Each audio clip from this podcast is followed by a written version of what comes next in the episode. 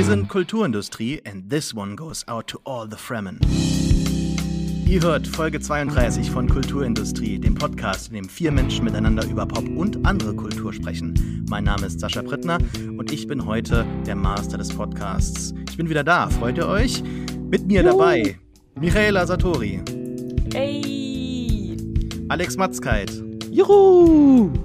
Und Lukas Bawenschik. Sehr gut. Ich fühle mich wie von so einer Laola-Welle jetzt äh, wieder begrüßt. Wunderbar. Unsere Themen: Pew Pew, Brumm Brumm und Werner Herzog.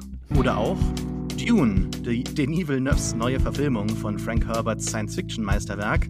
Das Dämmern der Welt, ein Roman von Filmemacher Werner Herzog mit einer romantisierten Nacherzählung über den Soldaten Hiro Onoda. Und Schumacher, ein Dokumentarfilm über die Formel-1-Karriere der deutschen Rennfahrerlegende.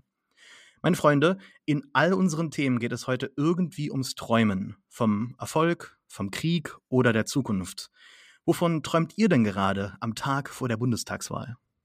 Dass irgendwann Ausländer, die in diesem Land Steuern zahlen, auch wählen dürfen. Wink, wink mit dem Zaunfall. Mhm. Ich weiß nicht, im, äh, wenn, wenn das jetzt veröffentlicht wird, dann ist die Bundesjahr, Bundestagswahl ja schon vorbei. Aber ich bin tatsächlich so ein bisschen so, dass ich denke, lass es bitte endlich vorbei sein. Ich halte es gerade nicht mehr aus. Sehr anstrengend auf Twitter, oder?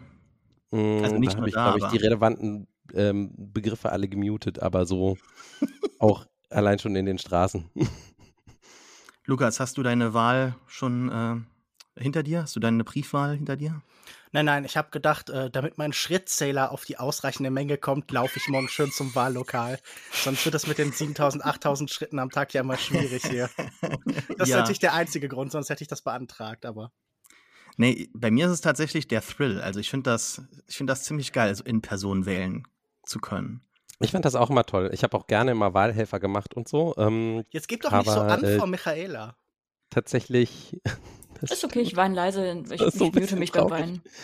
Ich habe es mir diesmal, ähm, hatte ich keinen Bock, das mit kleinem Kind zu machen und Corona und so. Deswegen habe ich auch Brief gewählt schon. Ich, sagte jetzt, ich dachte, jetzt sagst du, deshalb gehe ich jetzt nicht wählen. Bringt doch eh nichts. Na gut. Zu Ende geträumt. Hoffentlich wachen wir dann alle, äh, wenn der Podcast draußen ist, auf mit äh, guten Ergebnissen, die wir uns gewünscht haben. Unser erstes Thema. Dune, der Wüstenplanet. Alleine bei dem Titel kriegen einige Science-Fiction-Fans feuchte Träume. Frank Herberts Opus erzählt von Paul Atreides, Prinz des einflussreichen Hauses, auf dem Planeten Caladan. Als der Imperator seinen Vater Leto nach Arrakis schickt, den Wüstenplaneten zu kontrollieren und das dort wichtige Spice abzubauen, gerät sein Leben außer Kontrolle. Paul muss sich seinen eigenen Weg durch das Dickicht aus politischen und religiösen Machenschaften suchen und wird dabei die metaphorisch aufgeladene Welt revolutionieren. Nun schickt der Regisseur und für manche auch Auteur Denis Villeneuve sich an, den Stoff endlich gebührend zu verfilmen. Villeneuve liebt das Buch seit Kindestagen an und beteuert in jedem Interview eine tiefe Beziehung zu dem Werk. Für ihn also ein Traumprojekt, für uns auch. Dune Part 1 ist nach knapp einem Jahr Corona-Verzögerung endlich in unseren Kinos angelaufen und es lässt sich sicher eins festhalten, das ist nach Lynchs Versagen und einigen TV-Mehrteilern die bestimmt beste Verfilmung des Stoffes. Doch reicht das aus? Meine erste Frage geht raus an Michaela. Du hattest bei unserer Besprechung von Dune, der Comic-Adaption im letzten Jahr, oder war es dieses Jahr? Ich bin mir gar nicht mehr sicher, noch keine Berührungspunkte mit dem Stoff gehabt. Den Comic fanden wir alle eher so meh. Und ja, kann jetzt der Film mit Timothée Chalamet als Paul dich zu seinen Fans zählen? Also kurze Antwort nein wenn, dann ähm, Zendaya würde da viel mehr für mich tun. Andererseits kam sie für mich viel zu spät im Film. Aber mal Spaß beiseite. Ähm, ich bin ja notoriously dafür bekannt, dass ich Science Fiction nicht mag. Ähm, oder nur unter sehr spezifischen Umständen. Und ähm, daran hat äh, Villeneuve leider nichts ändern können für mich.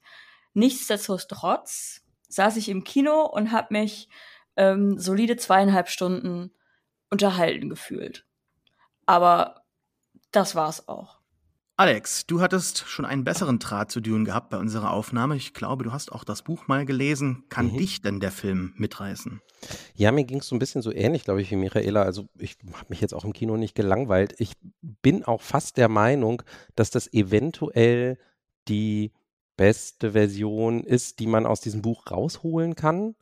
Ähm, aber es fehlt mir natürlich immer noch das, was für mich das Buch interessant gemacht hat, nämlich, dass da stundenlang Leute um Tische rumsitzen und über Politik reden. Und das ist halt leider, glaube ich, der ähm, am wenigsten filmische Teil des Buchs, aber es ist eigentlich gleichzeitig das, das Interessanteste. Also ähm, ich habe nur den ersten Band gelesen, aber ich glaube, in den Folgebänden werden die Zeitzyklen, über die da geredet wird, auch immer noch größer. Und es geht auch ganz viel darum. Es geht, glaube ich, ganz viel darum, so ähm, was was passiert irgendwie so mit Menschen über, über lange Zeiten und der Mensch und die Natur und äh, lange Prophezeiungen und lauter so ein Kram. Und das ist halt alles sowas, wo ich nicht weiß, ob man das halt in so, ob das in so Action-Blockbuster-Kino halt reinpasst. Aber ähm, man kann zumindest behaupten, glaube ich schon, dass er da irgendwie einige ganz gute Bilder rausgeholt hat und so. Aber so ein bisschen gelangweilt war ich leider, leider trotzdem. Es tut mir leid. Hm. Naja. Gucken wir mal, ob es bei Lukas besser war. Lukas, ich zitiere mal aus deiner Kritik für den Filmdienst. Ähm, und zwar den letzten Paragraphen. Du sagst dort oder hast dort geschrieben, der Film endet etwas plötzlich, fernab jeder greifbaren Dramaturgie, in jeder Hinsicht unvollendet. Visionen und Wirklichkeit sind erstmals zusammengefallen, doch kein Hauch von Finalität ist erahnbar. Franchise Kino, Dune Part 1. Eigentlich wäre es konsequent, wenn nie ein zweiter Teil erscheinen würde. Wenn Villeneuve's Dune ganz Potenzial und Versprechen bliebe, ewig auf eine Leerstelle verweisend. Ins Nichts, auf das ohnehin alles in diesem endlos öden Universum zustrebt. Eine Vision ohne die Schmach der Realität. Ein Traum, der Traum bleiben darf. Du hattest jetzt nach dem Schreiben der Kritik etwas Abstand und auch die Möglichkeit, andere Kritiken zu lesen, die dich vielleicht eines Besseren belehren könnten. Geht es dir immer noch genauso? Ich finde das ganz sympathisch, dass ihr schon anfangt zu lachen bei der Vorstellung, dass mich jemand irgendwie überzeugen könnte oder so. Nein, leider bislang nicht. Ich habe mich tatsächlich noch ein bisschen irgendwie in diese Welt da draußen gewagt, aber so richtig nachvollziehen, was die Leute alle so vehement, so fanatisch an diesem Film lieben, das wird mir nicht klar. Das ist diese kuriose Art von Hype-Kino, die selbst sehr kritische Stimmen, sehr kluge Kritiker plötzlich so in Presseagenten für Denis Villeneuve verwandelt. Dabei ist ihm natürlich was Interessantes gelungen, aber ich weiß nicht, ob es was Gutes ist. Er hat so eine Hybridisierung geschaffen. Er nimmt das Schlechteste aus dem Blockbuster und das Schlechteste aus dem Arthouse und schafft dadurch vollkommene Freudlosigkeit, die viele mit Kunst verwechseln. Er nimmt diese Prunksucht, das Dröhnen, die Gigantomanie des Blockbuster-Kinos und auch dessen Dummheit und dann auf der anderen Seite die, die Leere, die Selbstverliebtheit, die ähm, Arroganz gegenüber dem Zuschauer, die manchmal in schlechten Arthouse-Filmen vorherrscht. Und das Ergebnis ist ein wahnsinnig tumber Film, der uns als Zuschauer ja wirklich anschreien muss, die ganze Zeit, weil wir sein leeres Geschwätz sonst wahrscheinlich als solches erkennen würden, weil wir es wahrscheinlich auslachen würden. Ich habe oft gelesen, dieser Film sei bildgewaltig und das ist er auch irgendwie. Das sind große und gewaltige Bilder, aber ich weiß noch nicht, ob die Gewaltigkeit der Bilder schon allein etwas Gutes ist, ob wir wirklich einfach einfach nur gewaltige Bilder brauchen, um irgendwie einen guten Film zu bilden. Also wir denken uns ja auch nicht, boah, das ist ein besonders ein besonders großes Buch oder ein besonders großes Gemälde und deshalb ist es dann hervorragend. Und so dachte ich, das ist alles pompös und aufdringlich und laut und protzend und bieder und leidenschaftslos und unterkühlt, ohne jemals dabei intelligent zu sein. Nein, äh, äh, von diesem sehr pseudo-religiösen, für mich dadurch sehr enervierenden Film war ich, ja, wie das Enervieren schon sagt, eher genervt als begeistert. Aber äh, ich möchte jetzt auch nicht die ganze Zeit auf den einhauen, sondern mir eigentlich eher von euch anhören, was ihr an dem schätzen konntet, weil so richtig vermitteln konnten mir das bislang die meisten Kollegen oder auch einfach Filmfans leider nicht. Das ist immer schön, dass du dich zurückziehst und die anderen die Arbeit machen lässt. ich, ich sag würde, da ich, ja was dann zu. Das muss ja, doch okay sein. Also ich werde dich jetzt nicht anschreien, denn leider, leider hat der Film mich auch etwas kalt gelassen. Das habe ich dir auch schon in DMs geschrieben. Mhm. Ich weiß aber auch jetzt mit einer Woche Abstand immer noch nicht warum oder ob ich mir denn mehr erhofft habe. Denn eigentlich bekam ich schon das, was ich mir wünschte. Also wie gesagt, ich habe auch das Buch gelesen. Ich klang ja auch in meiner Einleitung etwas positiver als jetzt andere Stimmen, definitiv als Lukas. Und der Film bietet uns riesige Welten, ja, brutalistische, brutale Bilder, brutalistische Architektur, so der, der feuchte Traum von vielen Science-Fiction-Nerds, riesige äh, Infrastrukturen, riesige Raumschiffe, ein großartiges Worldbuilding, das dem Zuschauer auch viel zutraut, nie wirklich viel erklärt und einen ja mitnimmt. Die Bilder hatten sich aber für mich schon so ein bisschen ins äh, Gehirn eingebrannt durch den Trailer. Und somit wusste man auch so ein bisschen, was zu erwarten war. Es gibt ja bei, bei Filmkritiken, bei Filmreviews nichts Langweiligeres als so die eigene Beziehung zu dem Thema. Das ist schon etwas, was mich schon immer in den Kritiken von Harry Knowles of Ain't It Call News gestört hat. Das ist auch eine Referenz, die mich äh, aged.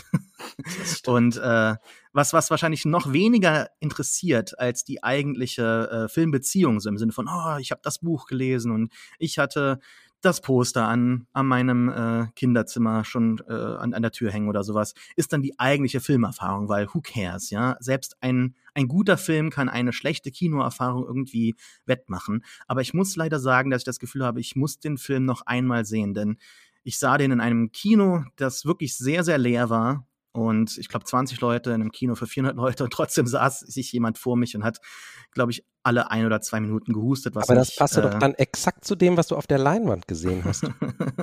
ja, das kann sein. Es war sehr groß und irgendjemand hat sich plötzlich vor dich gesetzt. Richtig. Ja, das hat mich halt sehr, sehr rausgebracht. Ähm, und hat daher zu so einem Gefühl geführt, wo ich mir dachte, na ja, ich habe den Film jetzt gesehen, überwältigt hat er mich jetzt nicht und die ganzen Stimmen im Voraus haben auch schon so eine Erwartungshaltung aufgebaut, dass ich dachte, okay, ich mag Villeneuve sehr. Ich finde seine letzten Filme alle unglaublich stark. Die, äh, die Schauspieler sind perfekt besetzt. Ich finde, Oscar Isaacs Lito ist für die Ewigkeit in diesem Film. Ich würde sofort äh, House Atreides äh, irgendwie bei, beitreten, wenn ich könnte. Ähm, und ich finde auch Chalamet ist genau der Richtige für den Job. Aber auch hier, wie auch im Comic oder im, im Film, lässt mich sein Paul etwas verwirrt und ja auch kalt zurück. Also ich finde den Zugang zu ihm als privilegierten, so auch hadernden Typ immer etwas schwierig. Die Heldenreise, die da immer erwähnt wird, zitiert wird, ist ja keine wirkliche. Also er geht da so through the motions, klar, es wird so umschrieben, doch eigentlich durchdringt er ja diese Welt oftmals als Spielball größerer Kräfte, bis er sich dann halt daraus befreien muss und die Welt neu erfinden kann. Und das ist jetzt hier nicht zu Ende erzählt, wie Lukas, deshalb habe ich das auch zitiert, völlig perfekt zeigt, es ist nur Teil eins von, von mehr. Und ob das reicht, weiß ich nicht. Dennoch, um nur noch das Positive aufzugreifen als Schluss, es gab mal diese Video-Essay-Reihe Every Shot a Painting von Tony. Every Frame a Painting. Every Frame a Painting, danke. Äh, wie ist er noch? Tony Zoom? Tony Joe. Tony Joe. Und ich hatte hier das Gefühl, mir kam während des Films so der Gedanke, hier ist eigentlich Every Shot a Concept Art Painting, weil und das meine ich im total positiven Sinne. Ich kaufe mir immer die Artbooks von Star Wars und anderen Filmen, auch von Blade Runner. Und oftmals sieht man da Designs, die viel spannender sind als das, was am Ende auf der Leinwand endet. Und das ist hier nicht so. Ich finde, Villeneuve hat ein wunderbares Gespür dafür, Dinge nahbar zu machen und in Einstellungen Sachen natürlich und realistisch erscheinen zu lassen. Also besonders zum Beispiel die Verfolgungsjagd, wenn da in der Entfernung nur so zwei, drei Lichter aufblitzen oder bei dem Angriff auf Arakin, wenn da ähm, wenn da äh, Gurney hochschaut und man sieht aus dem äh, Raumschiff, aus der, aus der, aus der Raumzeit quasi die Angreifer kommen, das, das wirkt bombastisch, das wird groß, das wird cool und ja, mehr auch leider wahrscheinlich nicht, was mein Problem ist mit dem Film. Michaela, du meldest dich. Es gibt so zwei Dinge, die mich ähm, so stören. Also ich bin generell kein großer Fan von Filmen, die allgemeinen halt bildgewaltig bezeichnet werden, weil ich finde, das ist so, okay, ihr wieselt euch halt raus, um halt was zu erzählen und habt da halt krasse Bilder. So, das ist natürlich jetzt hier nur so halbgültig, weil das ja sehr nah an dem, an dem Hauptstoff ist. Und das ist das Zweite, was mich stört an dem Film. Ähm, es ist quasi eins zu eins, ohne viel darüber, das irgendwie weitergedacht zu haben, diese eins zu eins Übernahme des Stoffs und also der Vorlage. Und da ist irgendwie wenig hinter, also da wurde wenig mit gemacht für mich. Also das ist so, okay, also ich merke, du bist ultra Fanboy von dem Buch und jetzt hast du dir gedacht, ich will das eins zu eins so machen und es soll richtig geilomat aussehen. Und dann denke ich mir so, ja, ist okay, wenn das deine Intention ist, aber dann verstehe ich halt nicht, warum der Film so bis über alle Maße gehypt wird, weil das hat er für mich nicht verdient. So, also es ist halt okay, aber mehr auch nicht. Und ich finde das manchmal fast noch trauriger, als einen Film komplett zu verreißen, weil dafür, dass es halt so unfassbar fucking teuer war, äh, jeder äh, Top-Schauspieler, Schauspielerin drin vorhanden ist, die man sich nur aussuchen kann, dann krasser Regisseur, alles. Und am Ende hat man dann halt, ja, ist, ist okay. Ist, ist okay. So. Und das finde ich halt schade. Das, was Michaela sagt, finde ich total einleuchtend, weil ich habe auch an diesen alten Begriff vom äh, Cinema de Qualité gedacht, so dieses große Feindbild der Nouvelle Vague. Papas Kino hieß es dann später beim deutschen Film. Und ich habe hier die ganze Zeit gedacht, das ist alles groß und wertig und well made. Man sieht das Geld, das in diesen Film geflossen ist. Man sieht die Qualität, man sieht das Handwerk. Aber ich gehe nicht ins Kino für Qualität und Handwerk. Gib mir einen Regisseur, der das vielleicht zum ersten Mal macht und ein, zwei interessante visuelle Ideen hat. Und das reizt mich mehr als jemanden, der das hier in so, ja, in eine Mittelbrow-Ästhetik überführen kann, der das in irgendwie so eine, so eine biedere Eleganz übertragen kann. Ich glaube, das hat mich total frustriert. Gebt mir lieber tausend Alejandro Rodorowskis, die daraus irgendwie phantasmagorischen Wahnsinn machen und einfach irgendwie zwei interessante Ideen da drin haben, als das, was Villeneuve hier macht, der für mich im Großen und Ganzen und allen Kritiken entgegen, die man so liest, eigentlich keinen einzigen wirklich originellen Gedanken hat in dieser Welt, sondern erfüllt diese Leere der Welt mit nichts und die Themen, die hier so viel gelobt worden sind, die ja so sehr mit dem Zeitgeist interagieren, die findet er vor, die sind ready-made und er hat dem halt wenig eigene Form hinzuzufügen. Und ich erwarte von einem Künstler schon, dass er irgendwie und sei es nur durch Kontext wie bei den Ready-Mates oder sowas, äh, der, der Wirklichkeit oder den Fragen einer Vorlage, die er findet, was hinzufügt. Und woran dieses Mehr hier in dem Fall besteht, das habe ich noch nicht ganz verstanden. Das konnten mir auch die meisten Kritiken und so nicht vermitteln. Ich habe immer wieder den Satz gehört, auch jetzt, wenn ich mit Leuten geredet habe, die gar keine FilmkritikerInnen sind, äh, so endlich mal wieder ein richtig guter Science-Fiction-Film. Und ähm, ich weiß aber auch nicht so richtig, was die darunter so verstehen. Also mir geht es genau wie Lukas. Ähm, äh, Sascha, ich finde es interessant, dass du äh, gesagt hast, irgendwie, äh, es erinnert dich an Concept Art. Das finde ich genau die richtige Referenz.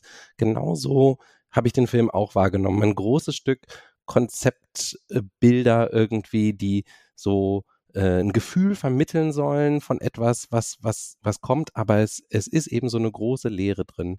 Ähm, ich, eine Ausnahme möchte ich sagen, was mir gut gefallen hat, was ich auch irgendwie so noch nicht gesehen hatte. Ich mochte Rebecca Fergusons Version von Lady Jessica irgendwie sehr gerne. Die hat dieser Figur, die ja irgendwie so doch auch ganz schön im Zentrum steht eigentlich. Also so ein bisschen als so diejenige, die eben mh, die die Pläne der Bene Gesserit, die das ja so über Jahrtausende geplant haben, halt so ein bisschen durchkreuzt. Das wird ja auch erwähnt im Film. Ähm, ist ja eigentlich irgendwie so die, so eine heimliche Hauptfigur, so ein bisschen.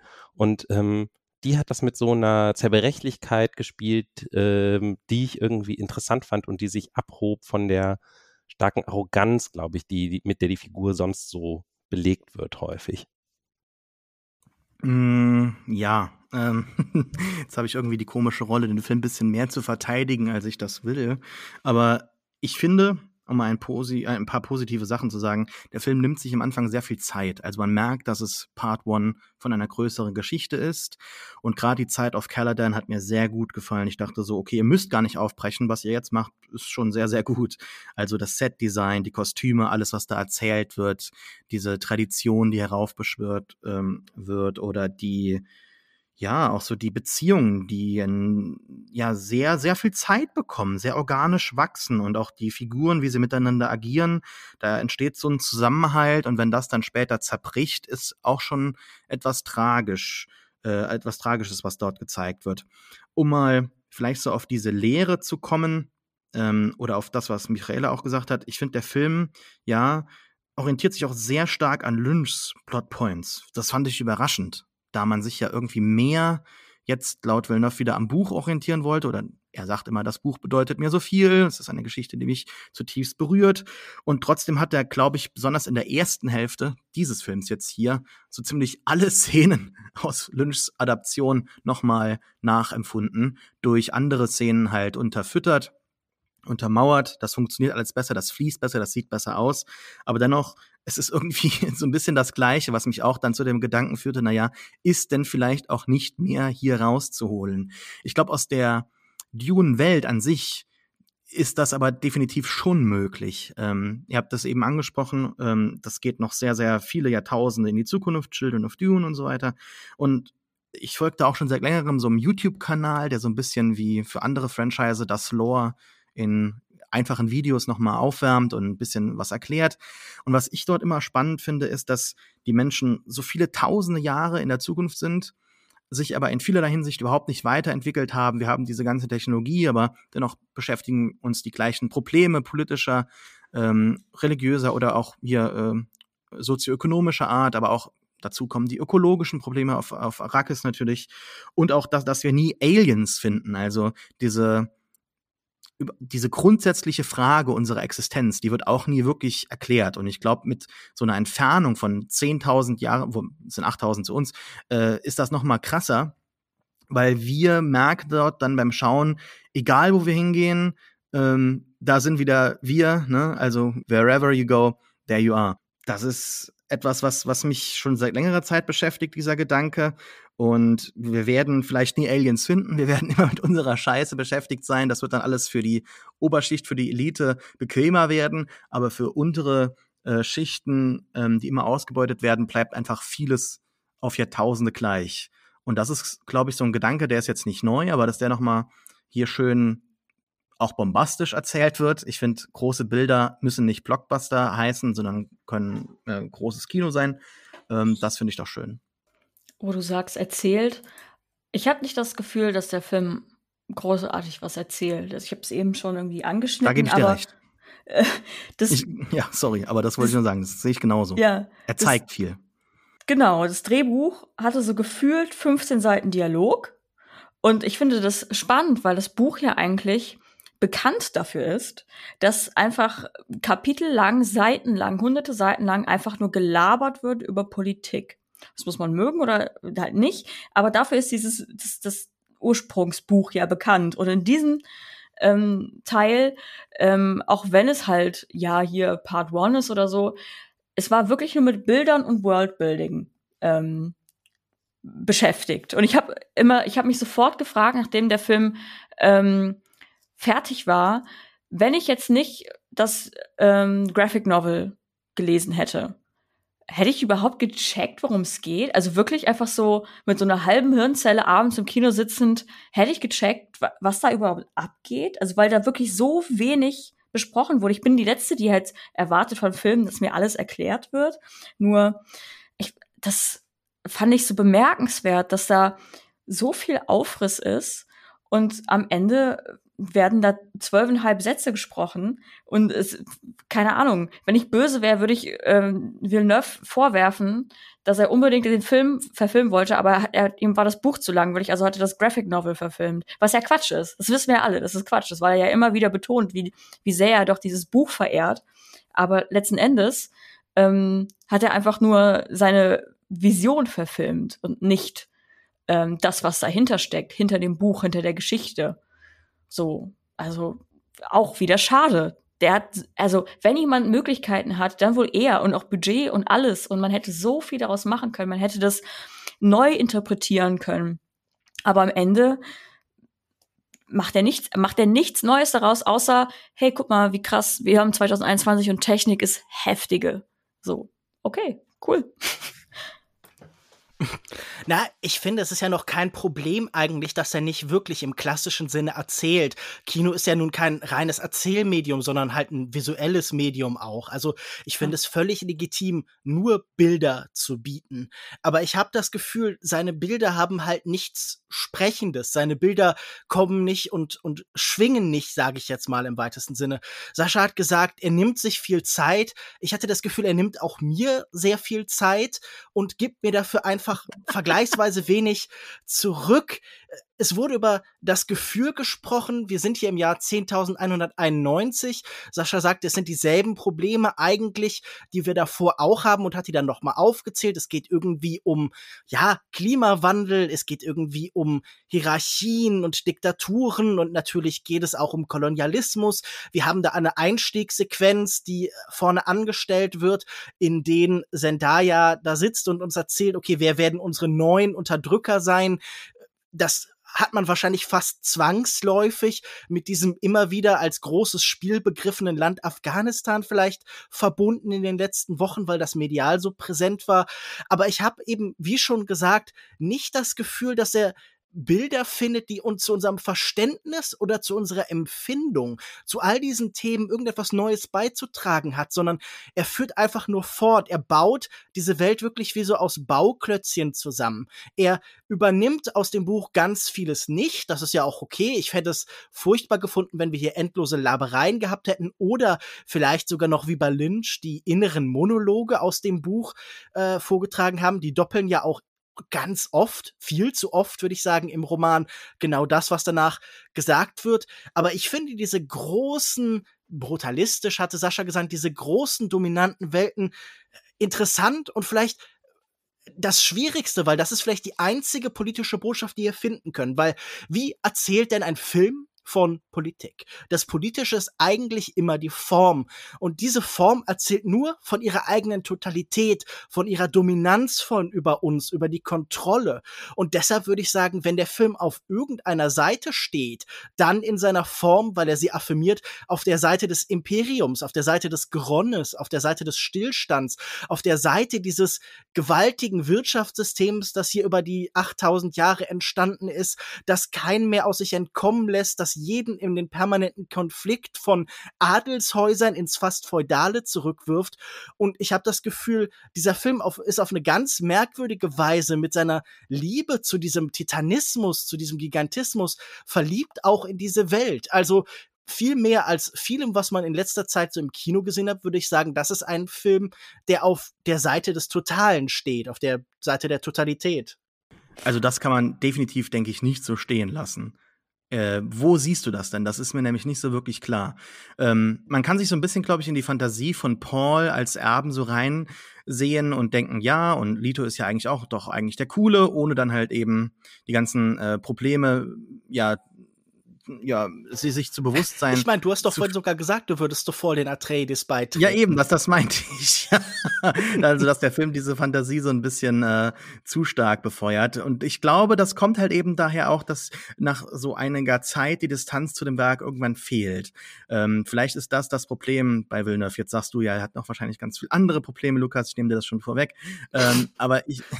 Ich, ich finde das schön, dass du es versuchst, dich in mich reinzuversetzen. Das wollte ich gar nicht sagen, aber wie du meinst. Okay, also ich, ich kann es nicht wirklich nachvollziehen, außer dass halt eben äh, ich meine ich meine jede Herrschaft in diesem Film wird eigentlich als negativ, also über die Fremen dargestellt. Und Paul schlägt sich am Ende auch zu den Fremen durch. Und klar, da ist natürlich die, die White Savior Narrative dabei, was heutzutage ja noch als problematischer wahrgenommen, äh, wahrgenommen wird als schon früher.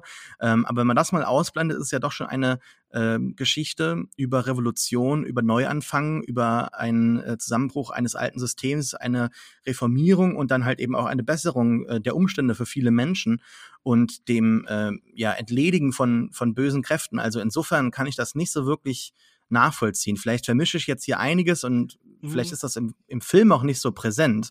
Uh, deshalb würde ich mal warten, ob Villeneuve da nicht vielleicht in Teil zwei noch was ganz anderes baut. Aber ähm, ich, ich kann es nicht so wirklich nachvollziehen. Also, dass Na, der Film das an, an einigen Punkten so inszeniert und das als gegeben darstellt und die in diesen festen Strukturen steckt und die auch teilweise so ein, ja, äh, etwas Anziehendes haben, da gehe ich mit. Nur warte mal, was der Film am Ende macht. Aber das ist vielleicht, es reicht vielleicht nicht. Ich weiß ja, was handlungsmäßig im Weiteren folgt. Ich weiß, in welche Richtung all das geht. Ich will das ja auch überhaupt nicht als feststehenden, als so als Urteil. Ich habe nur gedacht, man kann sich diese Frage vielleicht auch stellen, weil wenn ich eines bei Villeneuve beobachte, dann zum einen, er ist ein liberaler Filmemacher im weitesten Sinne. Er glaubt an die Verbesserung des Menschen, vor allen Dingen durch Wissen, durch Erkenntnis.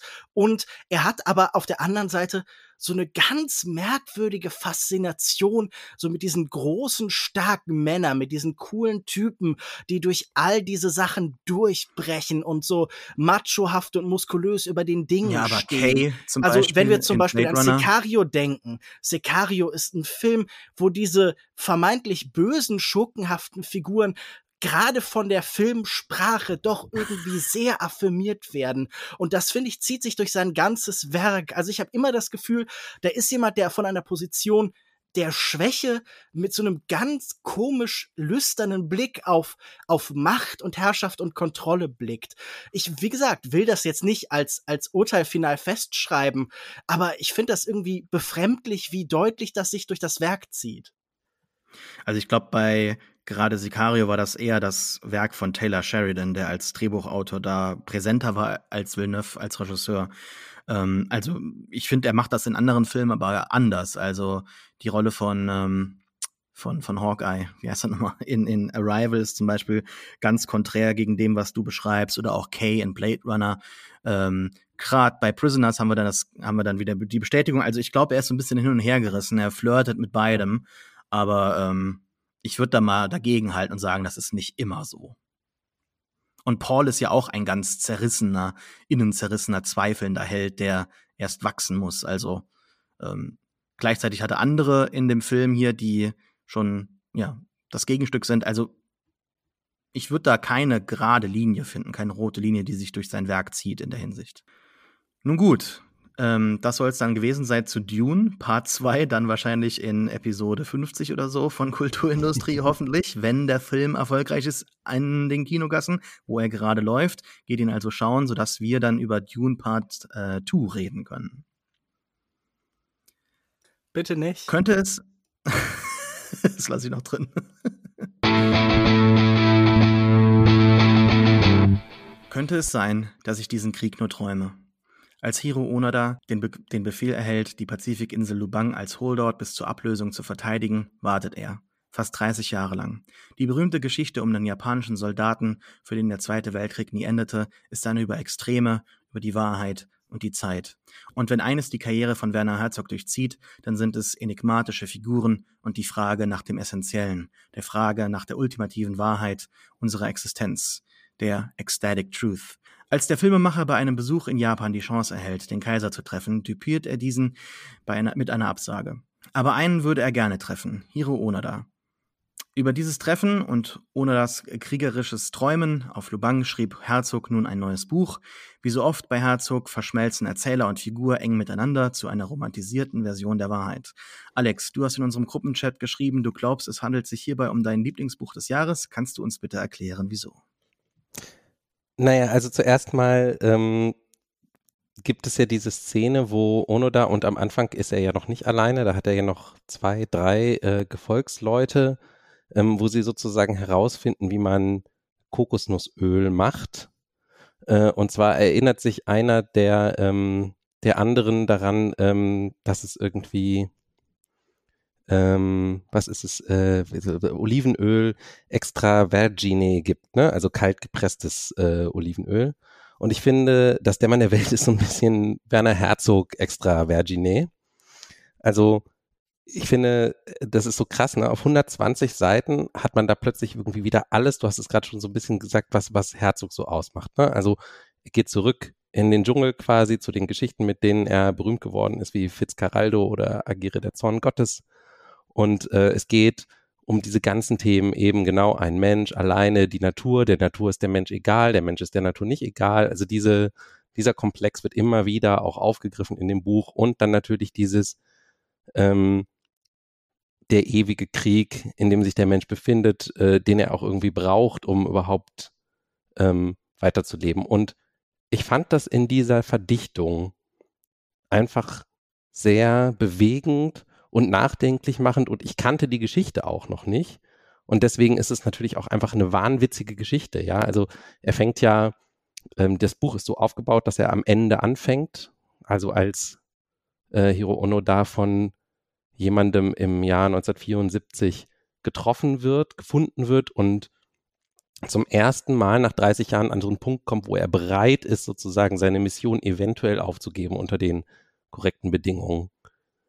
Und sozusagen, das heißt, man wird als Leser sofort mit dieser ungeheuren Idee eigentlich konfrontiert, dass jemand im Jahr 1974 immer noch der Meinung ist, der Krieg wäre nicht zu Ende gegangen.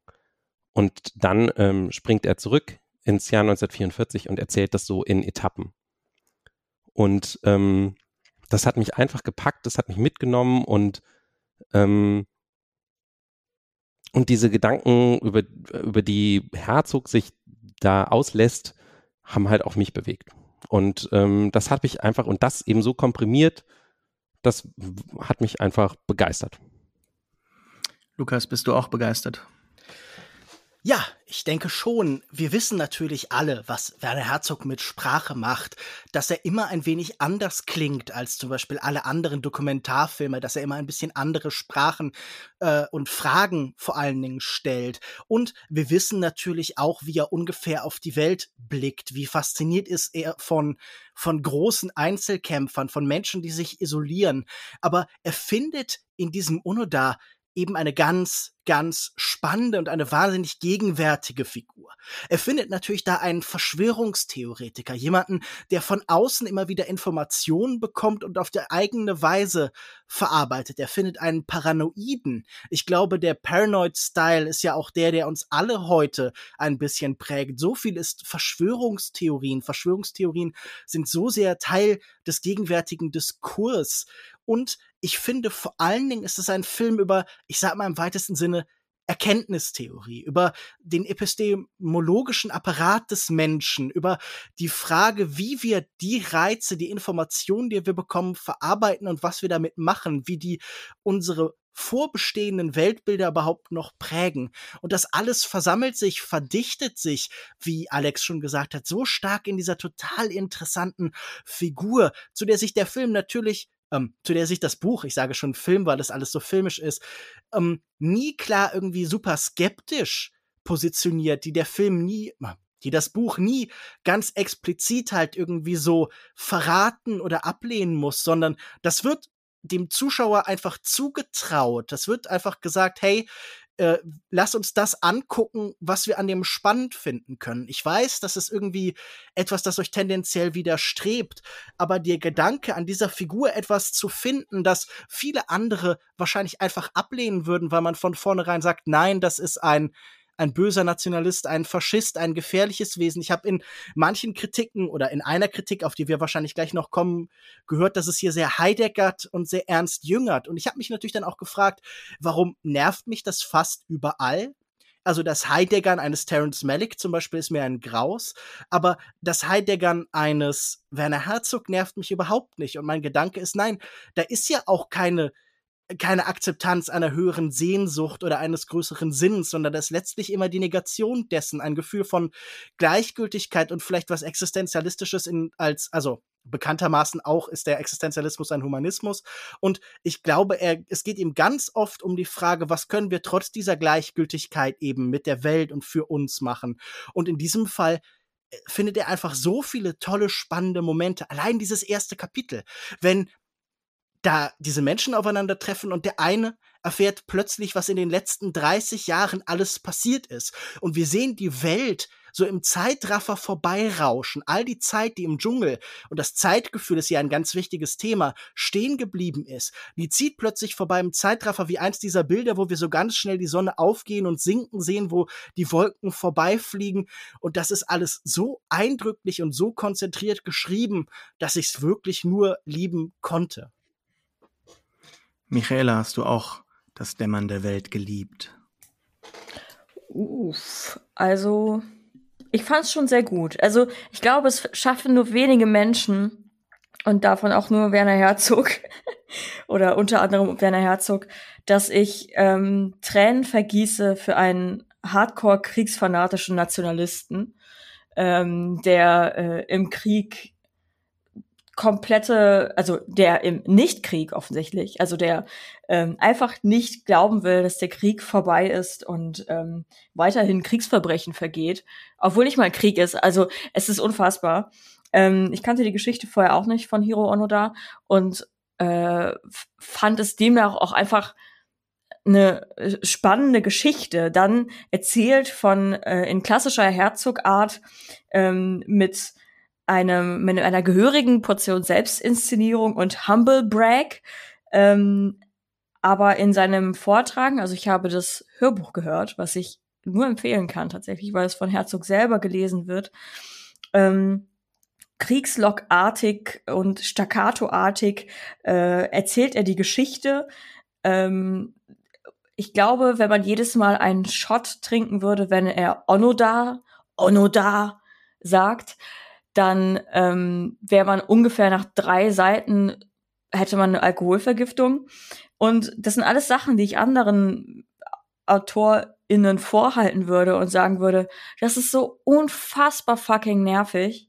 Und wie kannst du bitte über so einen richtig schlechten Menschen eine Geschichte schreiben? Ja, es ist schon krass, aber wie kannst du nur? Also das ist, ich will das nicht hören, dass da irgendein komplett wirklich gestörter einfach weiter auf den Philippinen Völker angreift, um ein bisschen Reis zu klauen.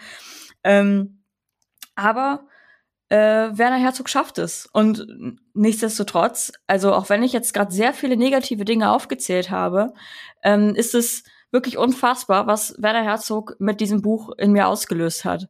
Als ich ähm, im letzten Kapitel war und er schildert, wie, ähm, also diese Szene schildert, in der Onoda erfährt, wie er, ähm, dass der Krieg vorbei ist. Also er, er, er akzeptiert es ja nur von seinem Offizier, Leutnant, kein Plan aller. Und ähm, diese Szene habe ich gehört und ähm, ich, mir sind einfach die Tränen gekommen, weil das ähm, absurd war. Ich habe mich auf der einen Seite gefreut, ich war auf der anderen Seite traurig für diesen Hardcore-Nationalisten, dass er jetzt nicht mehr seinen Film da schieben kann. Auf der anderen Seite, wie gesagt, auch gefreut, dass er nun endlich aus dieser, aus diesem ewigen, aus dieser ewigen Paranoia befreit wird. Und am Ende ist das, was ihn in die Knie zwingt, die Tatsache, dass er ähm, seinen privaten Kalender falsch ausgerechnet hat. Und das ist wirklich unfassbar. Und das allein deswegen ähm, verstehe ich jeg jegliche Kritik an diesem Buch. Könnte ich verstehen. Also auch dieses, ähm, dass da ohne viel äh, Einordnung über einen Soldaten und gewissermaßen auch Verbrecher äh, mit vollster Bewunderung erzählt wird. Ähm, und das, wie gesagt, nicht wirklich eingeordnet wird, sondern dass da einfach diese Geschichte erzählt wird. Aber ich wie, ich finde, der Einzige, der es anscheinend darf, von dem ich es durchgehen lasse, ist Werner Herzog. Und das ist, finde ich, eine krasse Leistung und unfassbar. Und deswegen mag ich das Buch und würde es auch Leuten empfehlen. Ja, ich würde es auch Leuten empfehlen. Werner Herzog hat mal gesagt, und ich werde euch jetzt meine, meine Imitationen ersparen, die gibt's nur in den Pewcast-Episoden zu The Mandalorian. Facts do not convey truth. That's a mistake. Facts create norms, but truth creates illumination. Und ich muss euch sagen, nach dem Lesen, beziehungsweise auch nach dem Hören des Buchs, ich habe auch das Hör, Hörspiel, nicht Hörspiel, ähm, das Audiobook gehört, ähm, fühle ich mich auch erleuchtet. Ich unterschreibe alles, was Lukas gesagt hat. Ich finde, das ist ein ganz großartiges Werk. Und auch weil, wie Alex gesagt hat, so auf, aufs Essentielle vereint, was Herzog ausmacht. Und ihm geht es ja auch ums Essentielle. Ähm, das ist für mich ein ganz rundes Ding, wie aus einem Guss. Und Herzog hat auch geschrieben, dass er das, ähm, oder im Interview gesagt, dass er das an einem, ja, an einem Stück quasi runtergesprochen und dann aufgeschrieben hat. Und er erzählt hier unglaublich viel mit ganz wenig hier. Das finde ich wirklich sehr, sehr beeindruckend. Es ist jetzt kein langes Werk geworden, aber dennoch, ähm, wie er das alles darstellt in all den Details und dann wieder doch auch in der Größe unseres ähm, Universums, das ist beeindruckend und er findet immer genau die richtigen Worte, aber auch für die Tragik, wie Lukas völlig korrekt beschrieben hat, wie sich Onoda die Welt selbst schafft, in sich natürlich stimmig, äh, wo keine neuen Informationen mehr durchdringen. Das ist doch etwas, was mich mit ihm fühlen lässt. Deshalb kann ich überhaupt nicht nachvollziehen, dass du ihn als so schlechten Menschen wahrnimmst. Er kann ja nichts dafür und er ist ja auch in einer ganz anderen Welt aufgewachsen. Ähm, und hat, hat keinen Zugang, äh, ist der pflichtbewusste, pflichterfüllte Mensch, zu dem er erzogen wurde, er befindet sich dann in einem nie endenden Krieg. Also insofern hat er eigentlich auch gar nicht Unrecht. Also wie könnte man das 20. Jahrhundert wahrnehmen als nicht als eine Abfolge von Kriegen oder Kriegen, die aufeinanderfolgen, anhalten, unsere Existenz bestimmen, bedingen, etwas, ähm, was neue Erfindungen auch schafft, etwas, das im Prinzip wundervoll ist, wie sie da nachvollziehen, dass das sich um einen Satelliten handeln muss oder vielleicht zeitlich getimed, glaube ich, habe ich überlegt, könnte das auch eine der ersten Apollo- oder Gemini-Missionen sein, die sie dort sehen, etwas, was wir ja bis heute mich mich eingeschlossen, äh, tief berührt, beeindruckt, aber auch halt im Kontext des Kalten Kriegs entstanden ist. Und, ähm, und diese Zeit, die steht still und in der lässt er uns, und das tut er ja selbst auch, reflektieren. Und für mich bleibt am Ende die Frage übrig, hat Onoda jetzt sein Leben vergeudet oder wurde es vergeudet durch diesen Krieg? Ist er auch quasi nur ein weiteres Opfer dieses Krieges? Psychisch natürlich gilt das für jeden Soldaten, für jeden Menschen, der damals Opfer oder Soldat dieses Kriegs wurde. Aber sein Leben ist ja nicht unbedingt durchdrungen von Angst. Und er hat auch, danke für die Anmerkung nochmal, ja bis kurz vors Ende Beziehungen, vielleicht nicht unbedingt erfüllende, aber Herzog konzentriert sich in seiner romantisierten Version ja auch wenig auf jetzt zum Beispiel Frauen oder das, was ihm fehlt, auf körperliche Lüste, sondern ähm, dieses Leid, das hier erzählt wird, dieses Schicksals, das, das ist nicht präsent. Stattdessen geht, stattdessen geht es um die Pflichterfüllung, um das Überleben in diesem, in dieser Welt, in diesem Universum und höchstens durch das Hinterfragen der eigenen Realität, wenn dann diese Fragen von außen eindringen und den, den Gang der Zeit wunderbar auch erzählt, wird das ab und zu mal deutlich, dass es vielleicht in dieser Existenz ja etwas, etwas Schlimmes, etwas Tragisches gibt. Also wenn er da erzählt, ein, ein Sonnenblatt oder ein, ein Sonnenstrahl auf einem Sonnenblatt ein weiteres Jahr ist vergangen. Und dann natürlich im, in der Audioversion perfekt vorgetragen von ihm, so matter of fact, ohne Emotionen. Und, und genau so ist es ja auch, ja. Das Universum schert sich nicht für uns klar. Wir sind das Universum, das sich irgendwie selbst wahrnimmt, aber auch in einem gewissen Selbstmitleid irgendwie manchmal ertrinkt. Und ohne da ist ja ein, ein pflichtbewusster Mensch, der hier ja sein Leben pflichtbewusst erfüllt. Er wurde ja auch nie für die Morde bestraft und handelt insofern in Anführungszeichen legal, wurde zu Hause dann auch für seinen Dienst gefeiert, hat ja auch ein Buch dann nochmal selber veröffentlicht und das Ganze passt natürlich auch zur schwierigen Vergangenheitsbewältigung von Japan bis heute. Insofern, da könnte man mehr draus machen, aber darum geht es Herzog ja nicht. Es geht ihm um diese einzigartige Erfahrung, die ja kaum vergleichbar ist. Also mir war im Unterschied zu einigen von euch die Geschichte vorher bekannt. Die wurde ja auch in anderen Medien und ähm, äh, ja anderen Universen tatsächlich mal adaptiert. Es gibt zum Beispiel eine Star Wars, eine Star Wars Version von ihm, einen Klonkrieger, der erst dann 20 Jahre später von Luke Skywalker ähm, also dem, dem Sohn von Anakin Skywalker, da abgelöst wird. Also da muss jemand kommen, um ihn auch aus seiner Indoktrination zu befreien. Also insofern, Onoda ist ein Opfer von, von all dem Ganzen und ähm, und lebt dort sein Leben. Insofern, da möchte ich ganz, ganz deutlich widersprechen. Aber ich habe jetzt auch genug gesprochen. Alex, du meldest dich. Was möchtest du sagen? Ich möchte mich eigentlich überhaupt gar nicht ähm, so weit vorwagen, eine ähm, Bewertung dieser Person vorzunehmen, weil ähm, wenn er äh, ein Kriegsverbrecher ist, so wie, wie das ja unter anderem in diesem einen Artikel von Katharina Herrmann, den ähm, wir alle gelesen haben, ähm, geschildert wird und er diese ganzen Toten auf dem Gewissen hat, äh, zum Beispiel auch die im Buch kaum erwähnt werden oder gar nicht erwähnt werden, dann äh, ist das so. Ich finde aber, es gibt einen großen Unterschied zwischen Bewunderung und Faszination. Ich weiß nicht, ob Herzog ihn wirklich bewundert. Ich glaube, er findet ihn faszinierend, genau wie du das gerade gesagt hast, Sascha, als eben so ein merkwürdiges menschliches Artefakt überhaupt dieses Krieges, vor allen Dingen auch dieses Krieges im Pazifik und so.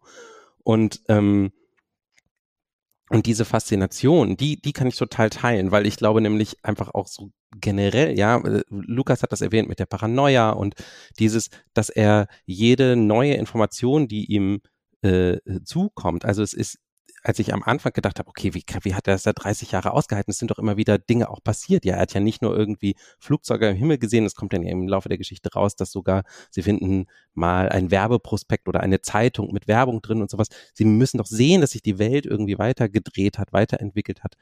Ähm, aber alles, was sie machen oder was er vor allen Dingen macht, ist, dass er das quasi in das bestehende Weltbild halt einordnet und guckt, dass er seine ähm, seine Version dessen, was er glaubt, nämlich dass der Krieg äh, immer noch äh, läuft und dass sozusagen er jeden Moment die glorreiche japanische Armee äh, zurückkommen könnte, um endlich ihren glorreichen äh, Feldzug fortzusetzen. Ähm, also das wird da sofort rein eingeordnet und er lässt überhaupt nicht zu, dass eine andere eine andere Realität da eindringt. Und das ist doch, finde ich, die eigentliche Faszination. Das ist doch, das ist doch auch die große Parabel, die eigentlich da drin steckt, zu diesem ganzen, was erzählen wir uns selbst über unser Leben, ähm, in welcher, in welchem Narrativ stecken wir selber vielleicht auch drin, wo wir Dinge nicht zulassen wollen, die, ähm, die uns vielleicht davon abbringen oder nicht. Ich finde nämlich auch, ich habe mich tatsächlich gefragt, warum stört mich diese Faszination, die Villeneuve hat und warum finde ich die von Werner Herzog immer irgendwie selber faszinierend? Warum überträgt die sich auf mich? Und ich glaube, ich sehe bei Herzog, bei Herzog einfach eine große Aufrichtigkeit und ich weiß aber auch, dass er diese Figuren nicht rein affirmativ behandelt. Also natürlich sind zum Beispiel diese Kinski-Figuren, genau wie Kinski für ihn interessant, aber wahnsinnig schwierig und gefährlich und er weiß um diese Gefahren, die von ihnen ausgehen. Und er weiß auch um die Gefahr dieser Faszination selbst. Aber es ist insofern mutiges Kino und jetzt eben auch mutige Literatur, als dass er nicht sofort die typischen Barrieren aufbaut, die wir gewohnt sind. Nicht sofort ähm, ja, einfach das quasi nicht satisfaktionsfähig labelt, sondern immer bereit ist zu sagen, was ist der Reiz? Was ist die dämonische Kraft? Also was ist das, was uns zu diesen Figuren hinzieht? Und in welcher Form machen wir uns den gleich? Also in wie Form, inwiefern haben wir auch das Bedürfnis vielleicht aus der Zeit, aus dem normalen Fluss der Informationen herauszutreten, eins zu werden mit was Natürlichem, Kreatürlichen. Das mag für manche ja irgendwie ähm, wünschenswert klingen, aber das ist es bei Herzog natürlich nicht. Wir wissen, dass die Natur gleichgültig und grausam ist, ein Kampf von jedem gegen jeden, eine ewige Vernichtung. Also er erzählt das selbst bis zu den Sachen, die uns als schön und, und, und anregend irgendwie äh, scheinen. Also selbst wenn es irgendwie um niedliche Pinguine geht, findet er den Tod und den Verlust und den Schmerz. Also er glaubt nie, dass man diese Welt nachahmen muss. Das wäre ja grotesk irgendwie. Ich glaube, was er daran sieht, ist, wie das Alex schon beschrieben hat, eine Möglichkeit, mehr über das Wesen des Menschen zu lernen, zu begreifen, wie er so werden kann. Und ich finde, gerade diese Frage, was machen wir hier mit Informationen, mit Daten? Wie weit kommen wir als einzelner Rechner, als einzelner Denker in einer Zeit, in der eigentlich alles vernetzt ist, wenn wir uns davon lösen? Und die Antwort ist, diese Sehnsucht, zurückkehren zu wollen, urtümlich werden zu wollen, sich zu lösen von allem, ist auch nicht die Lösung. Es geht immer eher darum, Strukturen und Systeme selber zu verändern und zu gestalten, als irgendwie komplett da rauszugehen. Es gibt kein Außen mehr, in dem wir als Mensch entkommen können, sondern es gibt immer nur ja, die Möglichkeit, ein, ein neues Innen zu bauen halt. Und ich glaube, das ist auch einer der Gedanken, der ich spannend finde. Und vielleicht sollten wir nachher auch noch kurz darüber reden, wenn Herzog dann endgültig aus der reinen Beschreibung in die Poesie geht, dann merken wir, dass an Herzog tatsächlich auch ein Autor verloren gegangen ist. Also seine assoziative Sprache, die Kraft, Assoziationen und Verbindungen zu schaffen im Wortsinn, im Klangsinn, das ist schon, finde ich, eine ganz große Leistung. Also ich habe natürlich auch in das Hörbuch reingehört, auch wenn ich es als Buch gehört habe und dachte schon, also von Herzog möchte ich eigentlich gern auch noch eine ganze Menge Romane mehr. Natürlich sind seine Filme brillant, aber es ist eigentlich schade, dass er sich nicht schon früher an mehr gesetzt hat als an Sachen wie vom Gehen im Eis oder die Eroberung des Nutzlosen, also so Selbstdokumentation und nicht früher gekommen ist an den Punkt, wo er auch eben beschreibt, weil ich glaube, er ist auch eben ein, ein Sprachkünstler einfach. Ich finde, es gibt übrigens noch eine ähm, interessante Querverbindung in die Popkultur, ähm, die, die mir auch so beim Hören noch einfiel. Und zwar in gewisser Weise, also natürlich sehr abstrakt, ist Onodar ja auch so ein bisschen so ein Gegenstück zu Captain America. So, um jetzt mal so ein, so ein popkulturelles äh, Ding irgendwie auch, das jetzt in den letzten Jahren auch nochmal so hochgekommen ist, ne? Weil der ist ja auch sozusagen jemand, der quasi mitten im Krieg einfriert, wie so eine Zeitkapsel irgendwie und dann später wieder aufgetaut wird. Und äh, der aber als Gegenstück dazu sozusagen so hochgehalten wird, auch so als so jemand so, ja, der hat noch so die alten Werte von, von irgendwie, der weiß noch so was Ehre und Treue und sowas. Also zumindest irgendwie so in der, im Ursprungsgedanken äh, der Figur auch so ein Stück weit.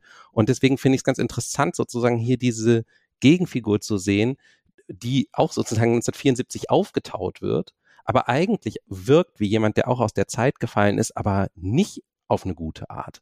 Also ähm, es gibt zwar diese Bezüge zur Samurai-Kultur und so und er ähm, hat irgendwie sein Schwert die ganze Zeit gepflegt und, ähm, und so weiter, aber, ähm, aber eigentlich, finde ich, hat man das Gefühl, als er entdeckt wird, 1974, dass man, dass man auch so das Gefühl hat, so, ähm, Mensch, die Welt hat sich weitergedreht, komm mal, komm mal klar irgendwie, komm mal zu uns rüber, so auf, auf die andere Seite irgendwie.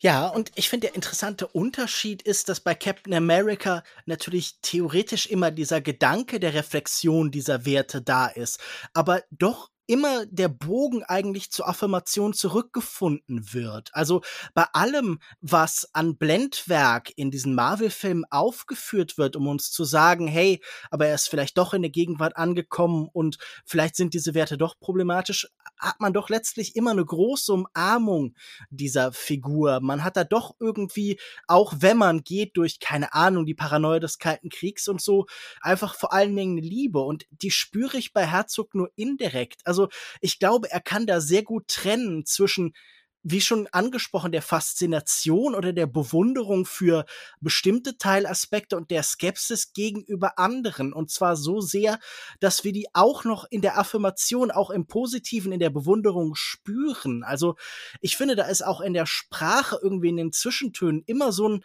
so ein merkwürdiges Gefühl von Befremden. Also, dass jemand so eins geworden ist mit dieser Natur. Nämlich das Befremden, dass er auch mit dieser Natur immer empfindet, die er dann doch letztlich als Gefahr sieht, der man sich entgegenstellen muss. Denn keine dieser Filme zum Beispiel von ihm erzählt davon, wie toll ist es, eins mit der Natur zu werden. Im Gegenteil, das ist immer ein Wahnsinn. Wenn Agiere mit der Natur eins wird, dann ist er wahnsinnig geworden, dann ist er ein mhm. verrückter König, der mit auf seinem, der alles zu seinem Königreich erklärt. Also wenn sie eins werden, dann ist es der Wahnsinn dieser Welt. Und ich würde mhm. sagen, das ist auch bei Onoda der Fall.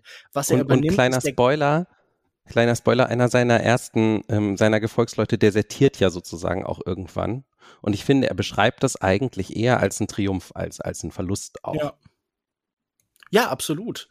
Und das, also zumindest nicht als irgendwie ein reines Scheitern oder irgendwie mhm. halt zugrunde gehen, sondern da sind die Barrieren noch nicht so hart. Das sind Menschen, die sind noch nicht so sehr verpanzert, sondern die sind bereit, sich auf diese Welt einzulassen. Ich glaube, das ist ja auch das ganz Spannende, das hier mitschwingt, dass, dass ähm, der Ende des Kriegs, die Kapitulation, ja die Nicht-Gottwerdung, die Menschwerdung eines Gottes darstellt. Der heilige Kaiser, der plötzlich Mensch ist und das auch übers Radio verkündet, was er vorher nie getan hat.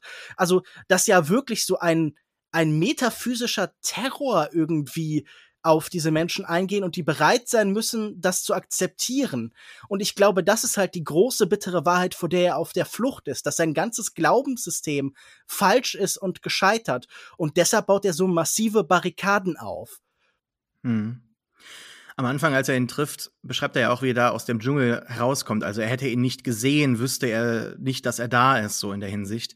Und es gibt ja auch dieses legendäre Video von Herzog aus Burden of Dreams, aus der Dokumentation über ihn, der Dokumentarfilm, der, ich glaube, die ähm, Entstehung von Fitzcarraldo äh, zeigt. Ne?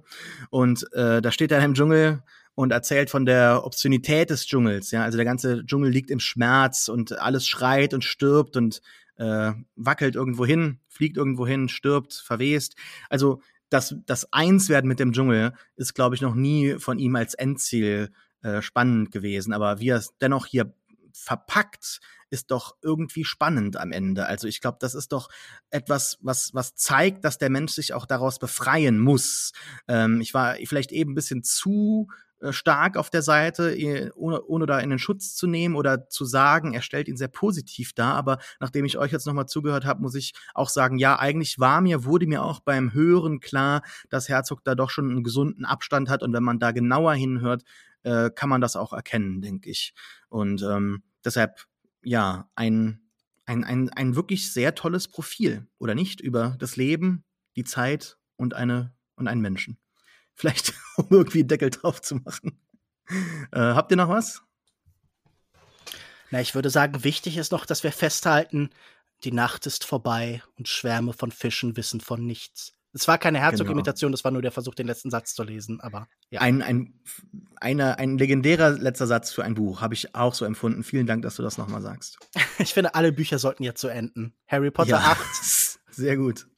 Das Dämmern der Welt von Werner Herzog ist im Hansa Verlag erhältlich.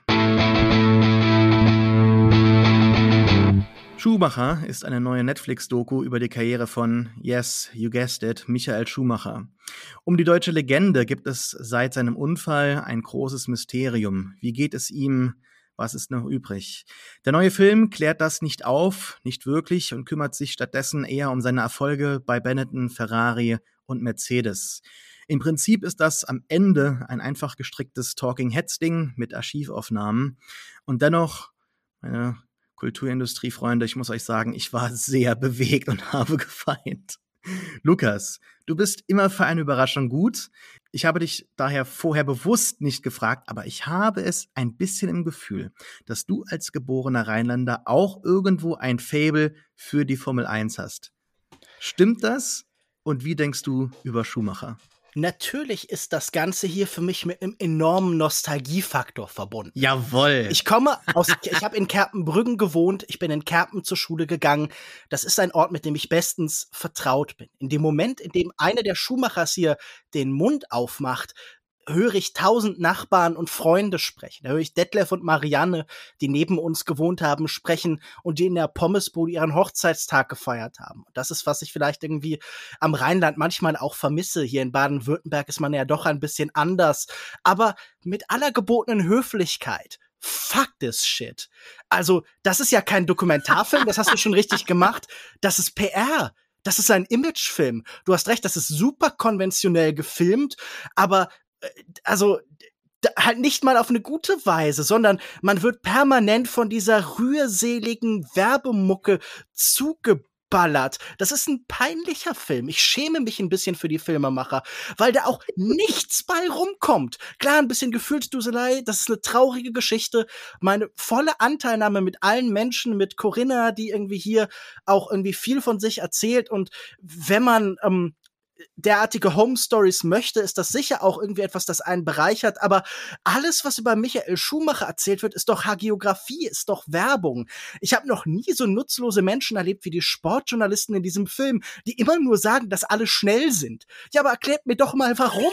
Analysiert diesen Sport, guckt euch irgendwas an, formt doch irgendwie vielleicht mal einen Gedanken, anstatt einfach immer nur zu sagen, dass die schnell sind. Ich sehe das, das sind Rennautos. Wenn die langsam wären, dann hätten wir ein Problem. Also, mich hat das wirklich kolossal genervt.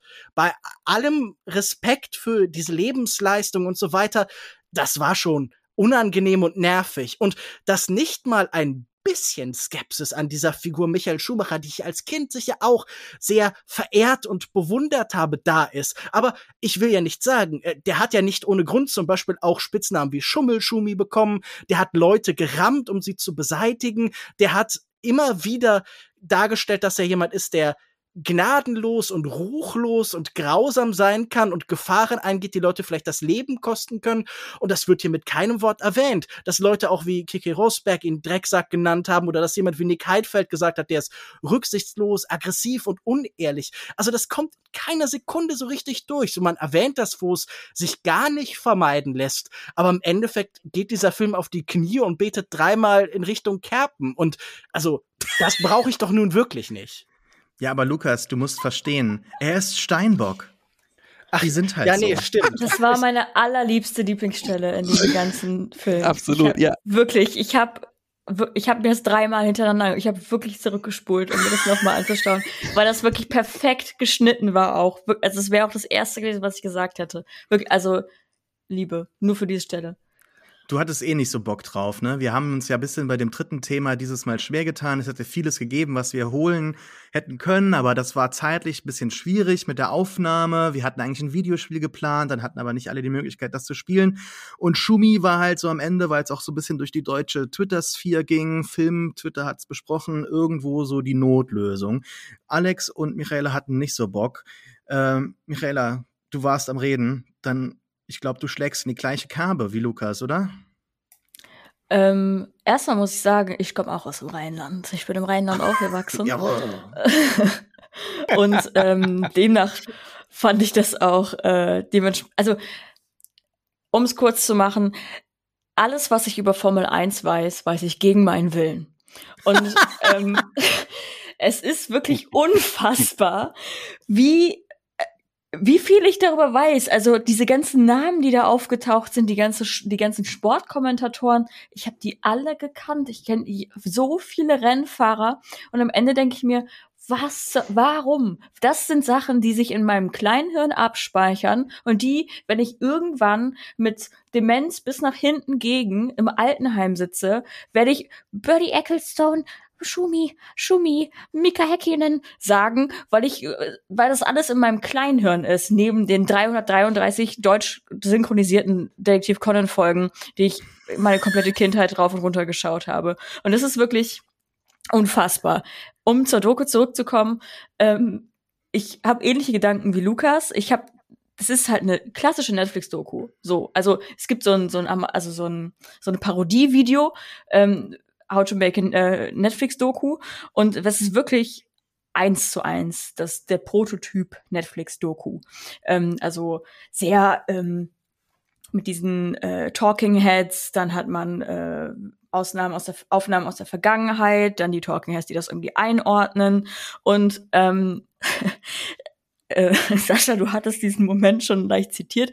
Ähm, für mich der aller aller aller allerbeste Moment in dieser ganzen Dokumentation ist, wie ähm, Schumacher einen seiner äh, Ausraster hat. Und ähm, ich weiß nicht, welcher genau das war, aber es gibt mehrere in seiner Karriere, wie Lukas auch schon angedeutet hat, dass er einfach manchmal sportlich gesehen auch einfach ein Arschloch war oder ist, je nachdem. Also in seiner sportlichen Karriere Sport. Also können wir auch nochmal drüber diskutieren, ob äh, Brumm-Brumm-Fahren ähm, Sport ist.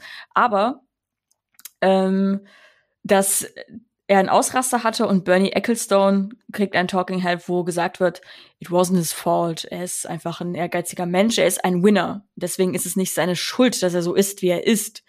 Und dann harter Cut zu Willy Weber, der einfach knallhart rausholt. Der Michael, der ist, der Michael, der ist ein Steinbock. Steinbock, also er ist unter dem Stern des Steinbocks geboren und Steinbocke sind so. Steinböcke können nie Fehler machen. Und das war wirklich, ich habe wirklich ungelogen dreimal diese Stelle zurückgespult, weil ich das unfassbar witzig fand. Es hat, ich weiß nicht, das, das hat Joy gesparkt. Der Rest der Doku eher nicht so. Es war, ja, das waren, das waren anderthalb Stunden meines Lebens. Dieses Ende von der Doku war, um es, äh, wie die jungen Leute von heute zu sagen, cringe. Also dann noch mal komplett auf die Tränendrüse zu drücken, die Kinder zu, zu, zeigen, also jetzt die mittlerweile erwachsenen Kinder und die Corinna zu zeigen, wie die da alle, ja, der Michael, der ist so stark, der ist einfach so ein starker Mann und dann alle weinen so ein bisschen und ich denke, also ihr, Corinna sagt am Ende der Doku, für Mischa war immer Privatleben war privat und wir beschützen ihn jetzt. Und dann kommt diese lächerliche Doku, die wirklich, also nee, sorry Leute, aber das tat ein bisschen weh. Ähm, nächstes, letzter Satz dazu. Ich fand aber interessant zu sehen, dass, weil ich aus dem Rheinland komme und da jeden Sonntag läuft da die Formel 1 und dann hört man den ganzen Tag einfach nur aus dem Wohnzimmer und äh, das, das ist der Sound meiner Kindheit. Ja. Und ähm, es ist wirklich so. Und ähm, großartig. und äh, dass ich da aber spannend fand, also die Origin Story von Michael Schumacher. Also wer, also ja. ich, ich wusste immer nur, er ist halt krass, weil ich das als Kind mitbekommen habe und wie gesagt, das sonntags immer lief. Aber ich wusste nicht, wieso er so krass ist. Und da, da halt zu erfahren, warum er so krass ist, ähm, das fand ich schon interessant zu sehen. Punkt. Ja, wirklich? Also äh, er ja. erklärt der Film wirklich, warum er so krass ist? Ich finde es ja, halt leider nicht. Nee, ich finde, ich fand tatsächlich auch diese Aufnahmen aus den 80ern ähm, von der Kartbahn da in Kerpen, das fand ich schon auch ziemlich, ziemlich witzig und ziemlich cool. Also das ist ja so ein bisschen das Einzige, was der Film hat, ne? Dass er halt ähm, Zugang gekriegt hat. Ne? Er hat keinen Stil, keine Aussage und nix, aber sie haben ihnen halt Zugang gegeben, sie haben ihnen halt genau. halt das ganze Archiv aufgemacht, private Bilder und so weiter. Aber die Aussage, äh, die gerade über ihn so als, als Person erinnerte mich so ein bisschen an dieses Klischee von den, ähm, von den Vorstellungsgesprächen, so nach dem Motto, wenn man gefragt wird, was für Schwächen man hat, dann soll man sagen, ich bin ein bisschen zu ambitioniert und so, ne? Also so, das, ich finde, das war so ein bisschen die einzige Aussage, die sie irgendwie gemacht haben über ihn. Das, äh, ihr habt es ja alle schon irgendwie so ein bisschen ähm, äh, ähm, angedeutet. Und das, das fand ich einfach so, das fand ich so unfassbar langweilig. Mir ist dieser Mensch, dieser Mensch Michael Schumacher, trotz diesem ganzen Zugang und trotz diesen ganzen privaten ähm, irgendwie Videoaufnahmen davon, wie er Leute in den Pool schmeißt oder 25 Mal über Dubai mit dem Fallschirm abspringt, wo ich auch gedacht habe, so echt. Und das äh, präsentierte uns jetzt, um zu zeigen, was für ein bodenständiger Typ das war. So. Ähm, ja, am Ende ähm, ist man da auch wieder auf dem Boden. ja, genau. Ähm, wow. Und da habe ich halt echt gedacht die ganze Zeit so, aber ich habe bis zum Schluss nicht kapiert, zum Beispiel, warum war er ein guter, warum war er überhaupt ein guter Fahrer? Ja, genau. Was hat ihn ausgemacht? Ich habe es nicht verstanden. Ich habe es am Anfang einmal verstanden, weil er irgendwie auf seiner äh, Heimkartbahn irgendwie jeden Winkel kannte und deswegen die Strecke optimal ausnutzen konnte. Da konnte ich das verstehen. Aber was hat ihn später zu einem guten Fahrer gemacht? Ich habe es nicht verstanden. Ja, und, halt, und, das fand also, ich halt auch. Hm? Weil er doch teilweise wirklich lange da war, immer dran gearbeitet hat. Also da, da, ja, jetzt, da geht er zu hart ins Gericht also, jetzt. Das okay, nee, ich weiß ja, nicht. und seine Technik. Also, also, also mir, mir ging es, mir ging wow, es wirklich dass es so, so kontrovers wird hier. Ich habe nie, ich habe nie, ich habe nie äh, so richtig verstanden, was Formel 1 so auch als Zuschauersport wirklich interessant macht. Das habe ich nie das verstanden. Ich bis heute nicht. Aber ähm, ich habe gedacht, das ist wenigstens so ein Film, der ja nur so ein Highlight Reel im Endeffekt ist, ne? Dass der es hinkriegt, dass der das hinkriegt. Aber da wird ja zum Beispiel die einzige Sache, die ja wirklich ein bisschen ausführlicher gezeigt wird, ist dieser eine große Triumph von ihm äh, 2000 in Suzuka, ne? Wo es im Endeffekt habe ich das richtig verstanden? Es ging im Endeffekt darum, dass seine Pitstops schneller gingen oder dass er im, im richtigen Moment besser getankt hat. Ich habe trotzdem nicht verstanden, warum war das jetzt spannend und, und was war das Spannende daran? Ich habe es und ich habe gedacht, okay, wenn das der Film nicht mal hinkriegt, mir, mir zu zeigen, wie eins der wahrscheinlich am meisten drüber geredeten Highlights der Formel 1 Saison der letzten 20 Jahre irgendwie, warum das interessant war, dann hat so ein Film einfach versagt. Und das fand ich sehr schade, von allem anderen mal abgesehen krass, wie kontrovers es jetzt zugeht. Ich habe ja noch gar nicht erzählt, warum ich den Film mochte. Hau rein, Sascha. Äh, ja, also im Prinzip habt ihr ja schon irgendwo mit allem recht. Aber ich äh, habe natürlich auch, wie Lukas und Michaela und so, ähm, Alex hat das jetzt, glaube ich, nicht so beschrieben, aber auch diese sonntäglichen Erinnerungen. Es ist ja auch sonntags überhaupt nichts los gewesen und heute auch nicht wirklich los. Also gerade im Fernsehen, ich gucke kein lineares Fernsehen mehr, aber früher war ja Sonntag immer der absolute Untergang. Da lief vielleicht noch irgendwie auf RTL 2 Steve äh, Irwin und, und das war's auch. Irgendwie das guckt man, man muss Hausaufgaben machen, man muss sich irgendwie zwingen und irgendwie läuft dann mittags zum Mittagessen der Start und den guckt man und irgendwie hört man am Ende, wer gewonnen hat oder nicht, weil in der Zwischenzeit eben auch nichts passiert. Genau. Formel 1 als Zuschauersport ist unglaublich langweilig, sofern kein Unfall passiert. Und wenn einfach jemand fünf Jahre lang am Stück gewinnt, dann kann man sich eben auch nur freuen, weil, wenn man Deutscher ist und, und halt sagen, ja, cool für uns. Mhm. So, also, ähm, ich bin großer Fan des, des Films Senna über Ayrton Senna. Ähm, hab mit Senna aber natürlich nicht viel zu tun gehabt, weder ihn gesehen natürlich, bin ich zu jung für als Fahrer, noch äh, bin ich Brasilianer und hab Nationalstolz. Aber dieser Film, der hat mich damals, ich glaube, so zehn Jahren ist er rausgekommen, hat leider nicht den Oscar gewonnen. Sehr, sehr begeistert und ähm, hat bis heute eine für mich der, der schönsten kreativen Entscheidungen in einem Film überhaupt. Ich empfand, ich habe mal geschrieben, der Film ist like riding a bullet, but also hurts like uh, getting hit by one. Ist ein bisschen cheesy, so ein bisschen Peter Travers Masche, aber ich finde, es passt, denn der Film hat für mich den Rennsport näher gebracht und auch begreifbar gemacht, wie ähm, ja, und auch wie groß der Verlust für, von Ayrton Senna für den, für den Sport war, aber auch für damals den, ähm, den, äh, äh, für den Sport und auch für, für die Nation Brasilien. Ähm, am Ende, letzten zehn Minuten, sind eigentlich fast wortlos, sind wunderbar ähm, äh, musikalisch untermalt und haben dann am Ende diesen, diesen fantastischen Kniff, dass man die letzte Runde seines Lebens, die er fährt, einfach kommentarlos zeigt. Die Kamera natürlich Film fängt das nur so ein bisschen ein, äh, alles zerreißt quasi. Man kann das, diese Geschwindigkeit gar nicht richtig einfangen. Die äh, Erschütterungen ähm, äh, führen zu Störungen im Bild und am Ende kracht er dann gegen die Wand und sein Leben ist vorbei. Und dann sieht man halt einfach, wie damit umgegangen wird, was Leute noch dazu sagen, wie emotional das allen mitreißt und wenn da nicht die Tränen laufen, dann, ähm, selbst wenn man nichts mit Rennsport zu tun hat, dann muss man ein Herz aus Stein haben. Aber wenn wir jetzt bei diesem Verlust sind, kommen wir mal zu dem deutschen Verlust zurück, nämlich Michael Schumacher. Ähm, natürlich hat der Formel-1-Sport auch jemanden dort verloren, aber eben Deutschland vor allem und natürlich von der Familie, die hier auch zu sehen ist und natürlich das meiste verloren. Mal abgesehen, diesen Verlust zu verarbeiten ist schwer und das spürt man immer wieder. Ich gehe immer im Netto da vorbei an der äh, Zeitschriften äh, Seite und da steht ja immer irgendwas zu Schumacher, immer irgendwas zu Corinna. Und das zu verarbeiten, diesen Verlust, daran scheitert auch der Dokumentarfilm hier, der ja eigentlich ganz gut ist darin, seine Erfolgsgeschichte nochmal nachzuerzählen und auch zu zeigen, warum er erfolgreich war. Ähm, das sage ich gleich noch. Aber Schumacher ist nicht tot, im Unterschied zu Senna. Und aber eben auch nicht mehr derselbe. Also es wurde ja nie öffentlich über seinen Zustand gesprochen und Näheres gibt es auch hier nicht zu hören man hört nur, ansprechbar scheint er ja nicht zu sein. Sein Unfall hat ihn schwerbehindert zurückgelassen. Alle sprechen auch von ihm in der Dokumentation hier, im, im Dokumentarfilm, äh, von ihm in der Vergangenheit, wenn es um seine Erfolge geht. Aber man merkt auch so ein bisschen, man bekommt das Gefühl, es geht um mehr. Also Vergangenheit, weil er eben nicht mehr da ist, beziehungsweise der, der Schuhmacher, der hier in ganz vielen äh, Nahaufnahmen immer wieder in, in, in tiefster, intensiver Konzentration zu sehen ist, der ist nicht mehr da und er wird auch nicht mehr kommen.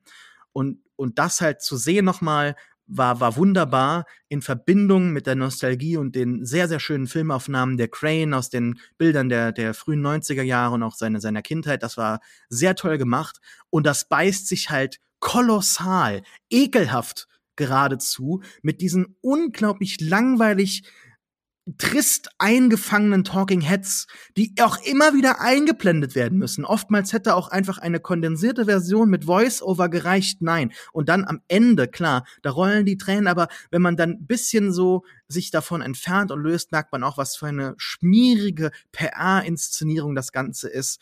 Und ja, es ist am Ende ein, ein schwieriges eine, eine schwierige Rezeption, weil auf der einen Seite fühlt man natürlich mit, man kann sich, glaube ich, nicht davon ganz lösen. Es ist ein Schicksal, das berührt und auf mehreren Ebenen, aber filmisch ist das eine ganz große verpasste Chance, denn ich glaube, so eine Figur wie Michael Schumacher, der ja auch ein ganz cineastisches Gesicht hat, es wird an einer Stelle auch darüber, äh, darüber gesprochen, wie sich die, die Haut quasi über seine, äh, äh, über seine Knochen zu ziehen scheint im Gesicht.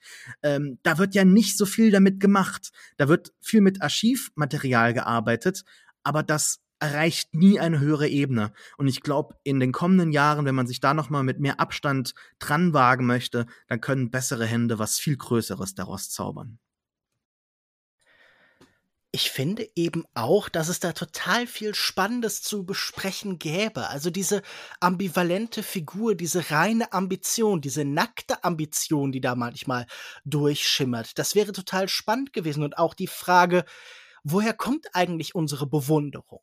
Das ist ja eine der Sportarten, die sehr viel mehr als andere ich sage nicht vom Zufall, aber von äußeren Faktoren abhängig ist. Eine, wo Mensch und Maschine zusammenwachsen müssen und ganz viel wird durch Technik entschieden. Das wird uns ja auch gesagt. Der eine Ferrari in dem Jahr ist dann nicht gut genug und dann fällt er die ganze Zeit aus, bleibt liegen und deshalb scheitert Schumacher dann. Aber an dieser Stelle ansetzen wäre für mich interessant. So, was sind eigentlich die Fähigkeiten, die man dann mitbringt und dieses Vermitteln, dieses, äh, dieses Übergangsmäßige, diese Beziehung zwischen Mensch und Technik, das ist für mich alles eigentlich total interessant. Aber wie schon gesagt, beten, und Denken sind nicht die gleichen Aktivitäten. Und der Film ist viel zu sehr damit zu beschäftigt, uns äh, diesen von Sascha beschriebenen, und ich setze das jetzt mal in ganz große Anführungszeichen, diesen deutschen Verlust irgendwie nochmal vor Augen zu führen und uns da ja, also wirklich zu den Tränen zu zwingen. Ich hatte das Gefühl, das Einzige, was sie noch nicht gemacht haben, ist jetzt so in so Stroboskoplicht einzublenden, wein doch, du dumme Sau oder sowas. Aber wenn es da interessantes Material gibt, dann wurde das nur selten gefunden. Also ich finde einen spannenden Moment. Ein Moment von Bruch, wo jemand anderes als Schumacher glänzen kann. Diese Sequenz, wo Michael Schumacher bei so einer Pressekonferenz in Tränen ausbricht. Und dann legt ihm Mika Häkkinen ganz sympathisch, ganz charmant so die Hand auf diese Schulter und wir sehen da plötzlich tatsächlich jemanden, wie so oft angedeutet, der ganz viel scheinbar nicht nach außen trägt, aber der plötzlich nicht mehr kann, der überwältigt wird. Und ich glaube, diese Momente von Kontrollverlust sind ja viel mhm. spannender als das reine mechanische Ablaufen. Und Fand davon ich auch die stärkste mir, Szene des Films. Das finde ja. ich nämlich tatsächlich, ja, weil es auch so, weil es vielleicht auch das ist, was man sich von Sport eher wünscht, dieses Gefühl von, was passiert an den, an den Punkten, wo diese Supermenschen aufhören, Supermenschen zu sein und irgendwie, wo ist das, also das ist ja viel menschlicher, als wenn er da irgendwo mit einer Kitsch, mit einer Kutsche, es könnte auch eine Kitsche sein, weil es so kitschig ist, mit einer Kutsche mit seinen Kindern irgendwo durch die Landschaft fährt, weil das sind ja wirklich so Postkartenmotive, das wirkt ja wirklich, als hätte das sein Publizist irgendwie aufgenommen. Und ich glaube, davon, also einfach suchen, aber das ist halt, das passt nicht in das, was sie uns hier anbieten wollen. Und ein Film, der gar keine Negativität kennt, der gar keine Skepsis kennt, der wird halt niemals Kunst sein und der wird auch niemals ein ernstzunehmender Film sein.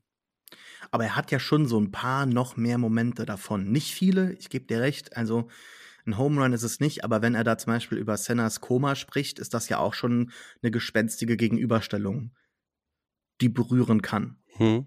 Ja, da ja, ist auf jeden Fall eine Verbindung. Entschuldige, Michaela.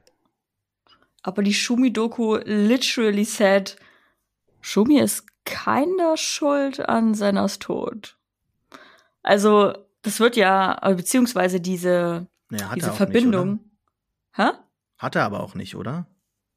Also es ist ja Rennsport und klar, der hat den halt im Nacken gespürt, aber am eigentlichen Unfall, am Schuld. Äh, äh, äh nein, nein, genau, am eigentlichen Unfall ist er nicht schuld. Auch ja. wenn er einige andere seiner Rennfahrerkollegen äh, auf dem Gewissen haben könnte mit seinem Fahrstil. Aber ähm, an dem äh, an Sennas Tod ist er nicht schuld, jedoch wird in dieser Doku mehrfach halt darauf angespielt, dass sich Schumi ähm, schuldig fühlen könnte oder halt mit ein Faktor war. Aber was da zum Beispiel auch, also das wollte ich nur sagen. Also ich finde es interessant, dass in der Schumi-Doku selbst halt quasi so irgendwie schon, schon ein bisschen schuld, oder? Also fühlt sich ein bisschen schuldig, so? Also das fand ich spannend. Ich habe übrigens noch mal nachgeguckt, warum ich das Ganze nicht so mochte. Ähm, ich bin ja Widder und ich habe gerade nachgeschaut, Widder und Steinböcke verstehen sich überhaupt nicht. Am besten würden Widder und Steinbock sich auf Arbeitsbeziehungen verlagern und nicht auf private Partnerschaften. Als harmoniesüchtig können beide in dieser Hinsicht nämlich nicht bezeichnet werden. Danke an sternregister.de, der Sponsor dieser Sendung. Vielleicht müssten wir mal so eine äh, Analyse unseres Podcasts machen und überlegen, wo die Probleme liegen. ratet bitte, wenn ihr das hört, ratet bitte unsere Sternzeichen. Also ja, cool. Lukas hat es jetzt schon gesagt, ja, aber mich würde interessieren, ob ihr unsere Sternzeichen erraten könnt, ob unserer äh, Rezensionen und unserer Art zu diskutieren. Ich finde, man kann das ja, wenn ich Widder bin, ihr müsst dann aus den Beziehungen, die ich zu den anderen Leuten in diesem Podcast habe, erschließen, was die anderen Sternbilder dann sind. Fantastisch. Jetzt haben wir uns weit gelöst von Michael Schumacher. Ich glaube, es gibt aber auch nichts mehr zu sagen. Wir haben es mhm. geschafft. Ähm, ich Alex hatte, noch, ja? Ich wollte noch eine Sache kurz erklären. Die Sache, wie mir erklärt wurde, dass Schumi krass ist oder wie ich mir das erklärt habe, ähm, war einfach der, dass er mit diesen gebrauchten Kart-Go-Kart-Teilen ähm, üben, also fahren geübt hat und halt einfach seine, sein Leben auf dieser Go-Kart-Strecke verbracht hat, aber auch mit schlechtem Equipment. Und dass er einfach fahren gelernt hat, mit schlechten Sachen, Mhm. Bis er, damit er auch, wenn er irgendwann gute Sachen hat, gut daran fahren kann. Oder halt, ähm, das hatte sein Bruder, ähm, Ralf Schumacher, auch angedeutet, dass als er in dieser, auf dieser Regenstrecke gefahren ist, er trotzdem wahnsinnige Kontrolle über seinen Wagen hatte, weil die auf der Go-Kart-Bahn halt nichts anderes gemacht haben. Mhm. So, und dass er irgendwie dieser Fokus so, also wieder dieses Wonder Child-Ding. Ähm, kann man jetzt halten, äh, was man will von, aber das war so für mich dieses, ah, interessant. Also es hatte, er, er hatte nicht einfach nur schnelles Auto, sondern im Gegenteil, wenn man der Doku Glauben schenken mag, er hatte eher schlechteres Auto als andere zu der Zeit, aber hat es aufgrund seiner seines Fahrstils ähm, und auch seines seiner Frechheit. Ich meine, das sagt ja ähm, oh, der eine der eine Rennfahrer, den äh, der mit Schumacher äh, Hill? Punktauf war. Damon Äh, Hill? Was? Ja, genau. Der ähm, in einer Saison die ganze Zeit sich die Punkte abgewechselt hat, also die, die, den, den Platz, ersten Platz abgewechselt aufgrund der Punkte und dann, wo Schumacher geführt hat und dann einen Unfall verursacht hat für beide. Und ähm, dann äh, der andere Randfahrer gesagt hat, also jetzt sinngemäß, Schelm, wer denkt, dass Schumi das nicht mit Absicht getan hat, weil wenn beide nicht im Ziel rin- drin sind, gewinnt trotzdem Schumi. Also ich finde, es kommt schon manchmal so in so einen Nebensatz raus, dass er ke- kein kein Nice Guy war, also dass er das wirklich sehr, sehr doll, doll ernst genommen hat, ohne Rücksicht auf Verluste, dass er gewinnen wollte, noch immer im Recht war, weil er halt äh, Widder ist, äh, nicht Stier ist. Und ähm, das, äh, nee, Steinbock, Steinbock, er ist Steinbock. Schu- Entschuldigung, Leute.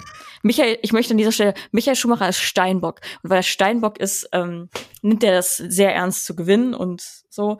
Und äh, also ja, es kam auch schon raus, dass er auch als nicht sonderlich sympathisch gelesen werden kann. Es wurde aber immer relativiert, von wegen so, naja, aber wenn man, wenn man ihn hat, er, er kennengelernt hat, war er ein Familienmensch, hat alle in den Pool geworfen und sehr schlecht My Way gesungen bei Karaoke.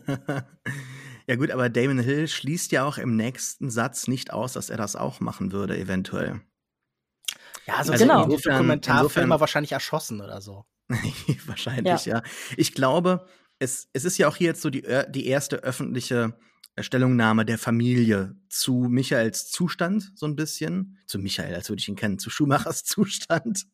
Und ähm, es wird ja, wie ich eben gesagt habe, nicht gesagt genau, was jetzt ist, aber es ist quasi so, also es kommt nicht mehr. Es wird kein großes, wie das vielleicht häufiger mal erwartet wurde, äh, äh, Bild-Home-Ding geben, äh, Home-Story, wo, wo dann halt das erste Bild von ihm rauskommt, Post-Unfall. Also es ist halt jetzt einfach so, erinnern wir uns an die alten Bilder.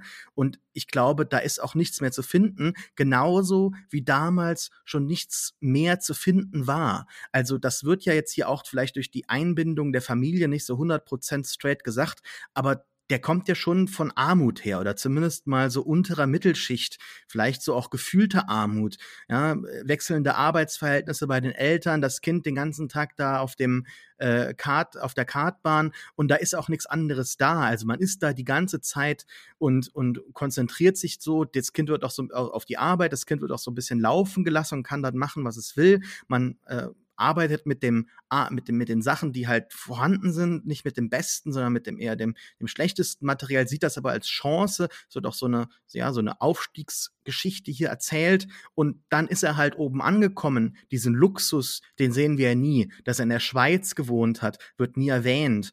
Ähm, Luxus wird halt nur in äh, Abenteuern gezeigt. Er fliegt durch die Lüfte mit seinen Freunden oder er hat ein wunderbares, schönes Wochenende oder es waren sogar sechs Wochen irgendwo im Schnee, die erholend dann waren. Wie viel das gekostet hat, habe ich mich zwischenzeitlich gefragt. Aber wenn man dann angekommen ist, dann fragt man sich das nicht mehr. Und ich glaube, der hat einfach mit seiner Frau ein ganz einfaches Leben geführt, weil das auch ganz einfache Leute waren. Und das möchte ich jetzt nicht irgendwie zelebrieren als das einfache Leben oder verurteilen als das als ein inhaltloses Leben, sondern ich glaube, da gibt es einfach nicht mehr zu holen. Und der hat einfach dafür gelebt und das war auch okay so und das kann man so stehen lassen. Und die Arbeit spricht halt für sich, die Ergebnisse, die er halt hatte. Und wie er die erreicht hat, ja, das hätte man, denke ich, genauer betrachten können, obwohl das ja auch erwähnt und gezeigt wird. Das bleibt halt den Zuschauer überlassen. Das war halt nicht immer hundertprozentig sauber.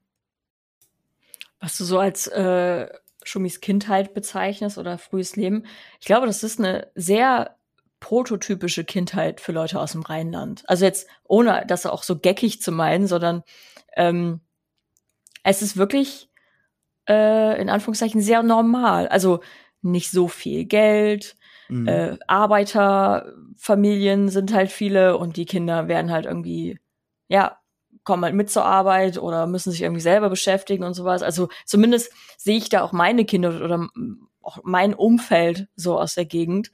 Ähm, ja. Nur halt, dass ich leider momentan nicht in der Schweiz lebe und ähm, aufgrund meiner Disqualifikation von dem äh, von diesem Renngremium äh, mir keinen sechswöchigen Urlaub mit meiner Familie im Skiurlaub gönnen kann. Na, dafür bist du auch keine Steuerflüchtige, das ist ja auch nicht schlecht. Ja. Also ja, vielleicht wärst du es gern, wer nicht, aber.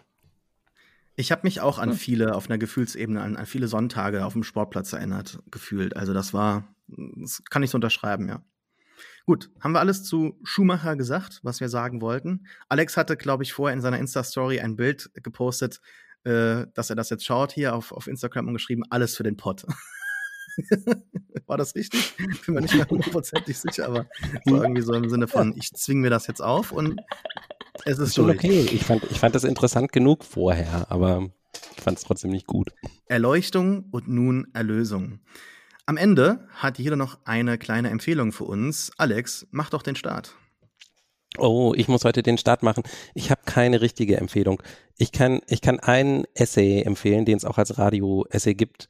Der heißt Denken über tausend Generationen, über das menschliche Zeitverständnis und seine Überwindung von Benedikt Schulz. Der ist ungefähr ein Jahr alt. Da geht es um Dune und um diese langen ähm, äh, Zeiträume, in denen das, diese Buchreihe denkt. Den fand ich damals vor einem Jahr, als ich den gehört habe, sehr cool. Den würde ich nochmal empfehlen. Aber so eigentlich habe ich im letzten Monat nicht so an Kulturdingen mitgenommen irgendwie, die ich hier weiterempfehlen möchte. Deswegen habe ich mir überlegt, eine Aktivität äh, zu empfehlen, solange es noch nicht ständig regnet. Ich weiß, alle Leute hassen diese Tret-E-Scooter, ne? Ich nicht. Ich liebe die über alles. Und äh, eine meiner schönsten Aktivitäten ist äh, manchmal damit abends einfach noch ein bisschen durch die Gegend zu fahren und Musik dabei zu hören. Und das kann ich jedem nur empfehlen. Es ist nicht so anstrengend wie Fahrradfahren, hat aber ungefähr die gleiche Geschwindigkeit. Man kann seine Haare, selbst wenn man keine hat, wie ich, im Wind wehen lassen und dabei ein bisschen Musik hören. Und äh, ich sag euch, genießt das. Äh, das tut gut. Ich möchte unbedingt Bilder davon. Wenn Hörer Alex durch Berlin düsen sehen, bitte ein Bild. Ich singe dabei sehr gerne laut Musical-Songs mit. Umso besser, ein Video. Michaela, was hast du uns anzubieten? Ich glaube, ich kann kaum mit Alex Empfehlung mithalten, weil das, glaube ich, das Beste ist, was ich je in meinem Leben gehört habe. neben der Tatsache, dass Schumacher Steinbock ist und nichts dafür kann, dass er ein Arschloch ist. Ähm, meine Empfehlung ist Only Murders in the Building, eine ähm, Comedy-Krimiserie, die momentan auf Disney Plus läuft. Ähm, es sind gerade sechs von zehn Folgen draußen und es geht um ähm, drei Protagonisten, gespielt von Steve Martin, ähm, wie heißt der andere, Martin Short und Selena Gomez. Und die sind, äh, die leben im gleichen Gebäude und sind große Fans eines True Crime Podcasts. Und wie es der Zufall so will, ähm, geschieht in deren Gebäude, in deren Building, in dem sie leben, ein Mord. Und weil sie ja so eine ähm, Passion für True Crime haben, äh, nehmen sie sich vor, dass sie diesen Mordfall lösen wollen zu dritt. Und das klingt erstmal, also sowohl von der Konstellation her, als auch, dass es von Disney ausgestrahlt wird, also in Deutschland, in, in den USA wird es, glaube ich, von Hulu ähm, äh, für Hulu produziert bzw. ausgestrahlt. Ähm, klingt Disney. Ah, well, what doesn't? Also Fun Fact: Kulturindustrie gehört zu Disney. There, I said it. Ähm, nein, Spaß, hoffentlich. Sascha ist eine Disney-Prinzessin. Ja, die einzig wahre. Danke. Danke. Ähm, es klingt erstmal alles so nach, was zur Hölle, Mira, warum, warum tust du dir das an? Aber ähm, ich bin ja, ich bin auch großer True Crime Fan, auch so seit tausenden von Jahren, gefühlt seit ich geboren bin, ähm, ge angefangen mit ähm, Detective Conan, was natürlich the, the truest of all crimes ist und ähm, auch so Medical Detectives und sowas.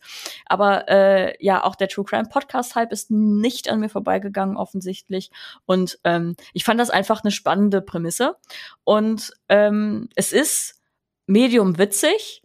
Ähm, aber mir gefallen trotzdem die ganzen Figuren und ich möchte jetzt natürlich auch wissen, was passiert ist. Also Tina Fey spielt auch mit. Sie ist ähm, die Podcasterin von dem True Crime Podcast, den die drei Protagonisten so gerne mögen. Und ähm, ich finde die Serie einfach solide. Also wie gesagt, ich glaube, es gibt jetzt gerade sechs Folgen und ähm, ich bin gespannt, wie es weitergeht. Mir gefällt vor allen Dingen, dass äh, das tatsächlich von Leuten geschrieben wurde oder Leute mitgeschrieben haben, die tatsächlich True Crime Podcasts konsumieren und ähm, da natürlich äh, einer der Gründe, warum ich in diesem Podcast dabei bin, ähm, sehr viele popkulturelle Referenzen halt kommen. Ähm, angefangen, dass die erste Folge anscheinend komplett von äh, Beats gesponsert ist und das überhaupt nicht versteckt wird was sehr witzig ist, irgendeine Art. Aber dass, äh, ich glaube, die fünfte Folge auch damit endet, dass Tina Fey sagt, dass der Podcast, den sie gerade aufnimmt, von Squarespace gesponsert ist. Und ähm, jeder, der schon mal einen Podcast gehört hat, weiß, dass ähm, jeder und sein Hund von Squarespace gesponsert ist, außer dieser Podcast. Und ähm, deswegen Schande über Squarespace an dieser Stelle. Only Murders in the Building, momentan auf äh, Disney Plus zu sehen. Oder ja, ganz ehrlich, also wenn ihr Disney Plus nicht unterstützen wollt, ihr findet schon die Serie. Und ähm, ja, kann ich empfehlen. Es ist ganz nett. So, bevor Lukas kommt, eine kurze Durchsage. Squarespace ist der einfache Weg, eine Website. Äh, Lukas, was hast du uns anzubieten? Ich empfehle in dieser Woche Brüste und Eier. Wahnsinn. Also jetzt nicht einfach die Körperteile, Gekauft. sondern ein Roman von äh, Mieko Kawakami bei Dumont erschienen in der deutschen Übersetzung von Katja Bousson. Und äh, Mieko Kawakami ist mir das erste Mal aufgefallen in einem Doppelinterview mit Maru Haruki Murakami bei literaryyhub.com, äh, in dem sie sowohl von ihrer Bewunderung für diesen wahrscheinlich aktuell bekanntesten, berühmtesten japanischen Autor spricht, aber ihn auch an vielen Stellen hinterfragt und sogar ganz offen kritisiert und angreift. Und man merkt, beide diese Tendenzen in ihrer Literatur. Sie steht vielleicht nicht eins zu eins in dieser Tradition, aber ich glaube, wer viel Murakami gelesen hat, wird sich auch bei Kawakami wohlfühlen. Nur, dass da viel mehr, ich sage jetzt mal, Wirklichkeit in diese Filme, in diese Bücher eindringt. Denn während bei Murakami zwar viel Alltag ist, aber der sich immer so ein bisschen ritualisiert, mythisch anfühlt, als würde das niemandem wirklich passieren, sondern als würde man halt einfach zum hundertsten Mal eine Tasse Tee machen oder eine einfache Mahlzeit mit Gurke und Reis oder dergleichen kochen, hat man hier auf einmal Sorgen. Die Geschichte ist relativ schnell erzählt. Es geht um eigentlich zwei Schwestern, eine davon ist ein ganzes Stück älter und hat schon ein Kind, die andere ist etwas jünger und möchte Schriftstellerin werden und die stammen aus einfachen Verhältnissen. Während die Murakami-Figuren eigentlich alle irgendwie mehr oder weniger independently wealthy waren, immer vor sich hin vegetieren konnten, bis dann all ihre großen Ennui-Fragen, ihre Seelsorge abgeschlossen ist, geht's hier ums ganz Konkrete? Geht es hier um den Körper als Instrument? Geht es um den Körper als Objekt zur Arbeit? Den Titel enthält das Ganze, weil sich eine der beiden Schwestern ähm, überlegt, neue Brüste zu machen lassen, also eine Brust-OP vornehmen zu lassen. Sie arbeitet als Hostesse und das scheint ihr irgendwie ein Schritt zu sein, um länger in dieser Branche arbeiten zu können. Und das diese merkwürdig mythischen, weltfremden Welten von Murakami plötzlich mit Realität aufgeladen werden, mit, mit Mangel, mit materiellen Nöten, das gibt denen nochmal eine ganz andere Kraft und ich glaube, das ist ein ganz guter Zugang zu den Büchern von Mieko Kawakami. Es gibt noch ein zweites in deutscher Übersetzung, Heaven, das habe ich noch nicht gelesen, aber Brüste und Eier kann ich empfehlen. Äh, 496 Seiten kosten jetzt aktuell in der seit August verfügbaren Taschenbuchausgabe nur noch 12 Euro. Für manche sind ja auch Brüste und Eier bereits Heaven. Lukas, Michaela und Alex, ich danke euch für diesen schönen Podcast. Ich habe auch noch etwas zu empfehlen, nämlich etwas, eigentlich möchte ich gerne was anderes empfehlen, aber vielleicht hoffe ich, das ist meine Hoffnung, besprechen wir das noch im Oktober, ein Videospiel namens Sable. Falls nicht, empfehle ich es dann im Oktober. Ähm, meine andere Empfehlung ist folgende, nämlich auf Apple Plus Foundation hätten wir auch besprechen können, aber ich glaube, einmal Science Fiction ist schon genug und ich gebe mich ja irgendwo auch zufrieden mit dem, was wir hier bekommen.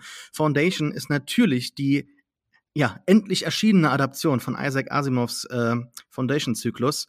Ähm, Michaela kann nichts mit Science Fiction anfangen. Wir wissen alle, dass ich genau das Gegenteil bin.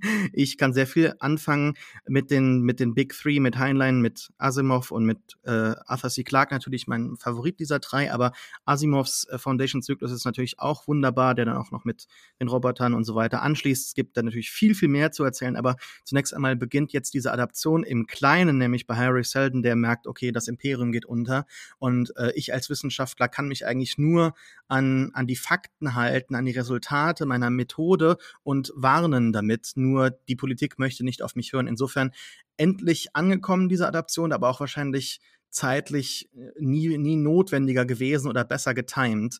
Ähm, Foundation hat bereits zwei Folgen draußen auf Apple Plus. Man merkt, dass dahinter Geld steht en masse. Die ersten Bilderabfolgen sind ungefähr ein Fischkutter auf dem Meer im Hintergrund äh, Ringe eines Planeten, Saturnartig, schön inszeniert. Dann geht es mit einem Raumschiff durch ein Wurmloch zu einer Raumstation, die mit einem Planeten über einen Aufzug verbunden ist. Der Planet stellt Coruscant in jeglicher Hinsicht äh, in den Schatten mit Ebenen und so weiter und auch gut gespielt, schön gefilmt, schön inszeniert, tolle Kostüme. Lee Pace ist mit dabei und ähm, Jared Harris, natürlich. Jared Harris als, Hel als Helden, der ähm, ja hier wunderbar in einer neuen großen, ich glaube, Big TV-Rolle zu sehen ist. Da hat er in den letzten paar Jahren mit Chernobyl und The Terror, hatten wir auch besprochen bei uns im Podcast, große Erfolge gefeiert. Die ersten zwei Folgen zünden nicht so hundertprozentig ähm, als großes Fernsehen oder große Geschichte, äh, tolle Erzählung, schön geschrieben. Ich weiß es nicht, es fehlt noch ein bisschen was, aber sehr, sehr schöne Bilder und für jeden Science-Fiction-Fan, auch wer das gelesen hat, ist das, glaube ich, auch vielleicht mit ein paar Abstufungen und so weiter, was man da hat an Träumen bezüglich der, der Verfilmung oder Adaption, äh, auf jeden Fall ganz, ganz viel Spaß damit. Foundation auf Apple Plus.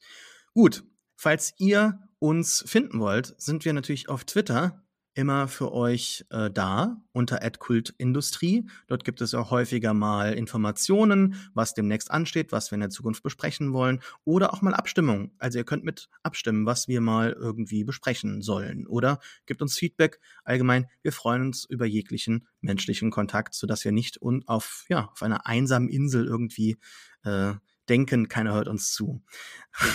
Ed Kinomensch ist Lukas auf Twitter. Mirela ist zu finden unter äh, Miratori mit Y, mich unter @reeft, R-E-E-F-T und Alex unter Alex Matzkeit. Es gibt am Ende immer noch einen, der ein letztes Wort hat. In Foundation geht es darum, dass ähm, das Imperium, also das galaktische Imperium, untergeht und eine, äh, eine, eine, eine, eine Sammlung des Wissens quasi entstehen muss. Eine Enzyklopädie Galactica. Und jetzt hätte ich eine Frage an Alex. Welches Wissen das die nachkommende Generation nach dem Untergang haben muss. Äh, was, was muss da rein, laut dir? Vielleicht hat auch jemand anderes einen Einfall. Vielleicht das Michael. Da muss auf äh, jeden Fall rein, warum Michael Schumacher so ein guter Rennfahrer war. Na gut. Hat sonst noch jemand einen Einwurf? Was, was ich würde muss sagen, da rein? die Transkripte von allen Kulturindustrie-Folgen für die Nachwelt. Mindestens. Und dann wirst du so als Roboter nochmal äh, auf, auferstehen. Cool. Okay. Tschüss. Tschüss. Ciao.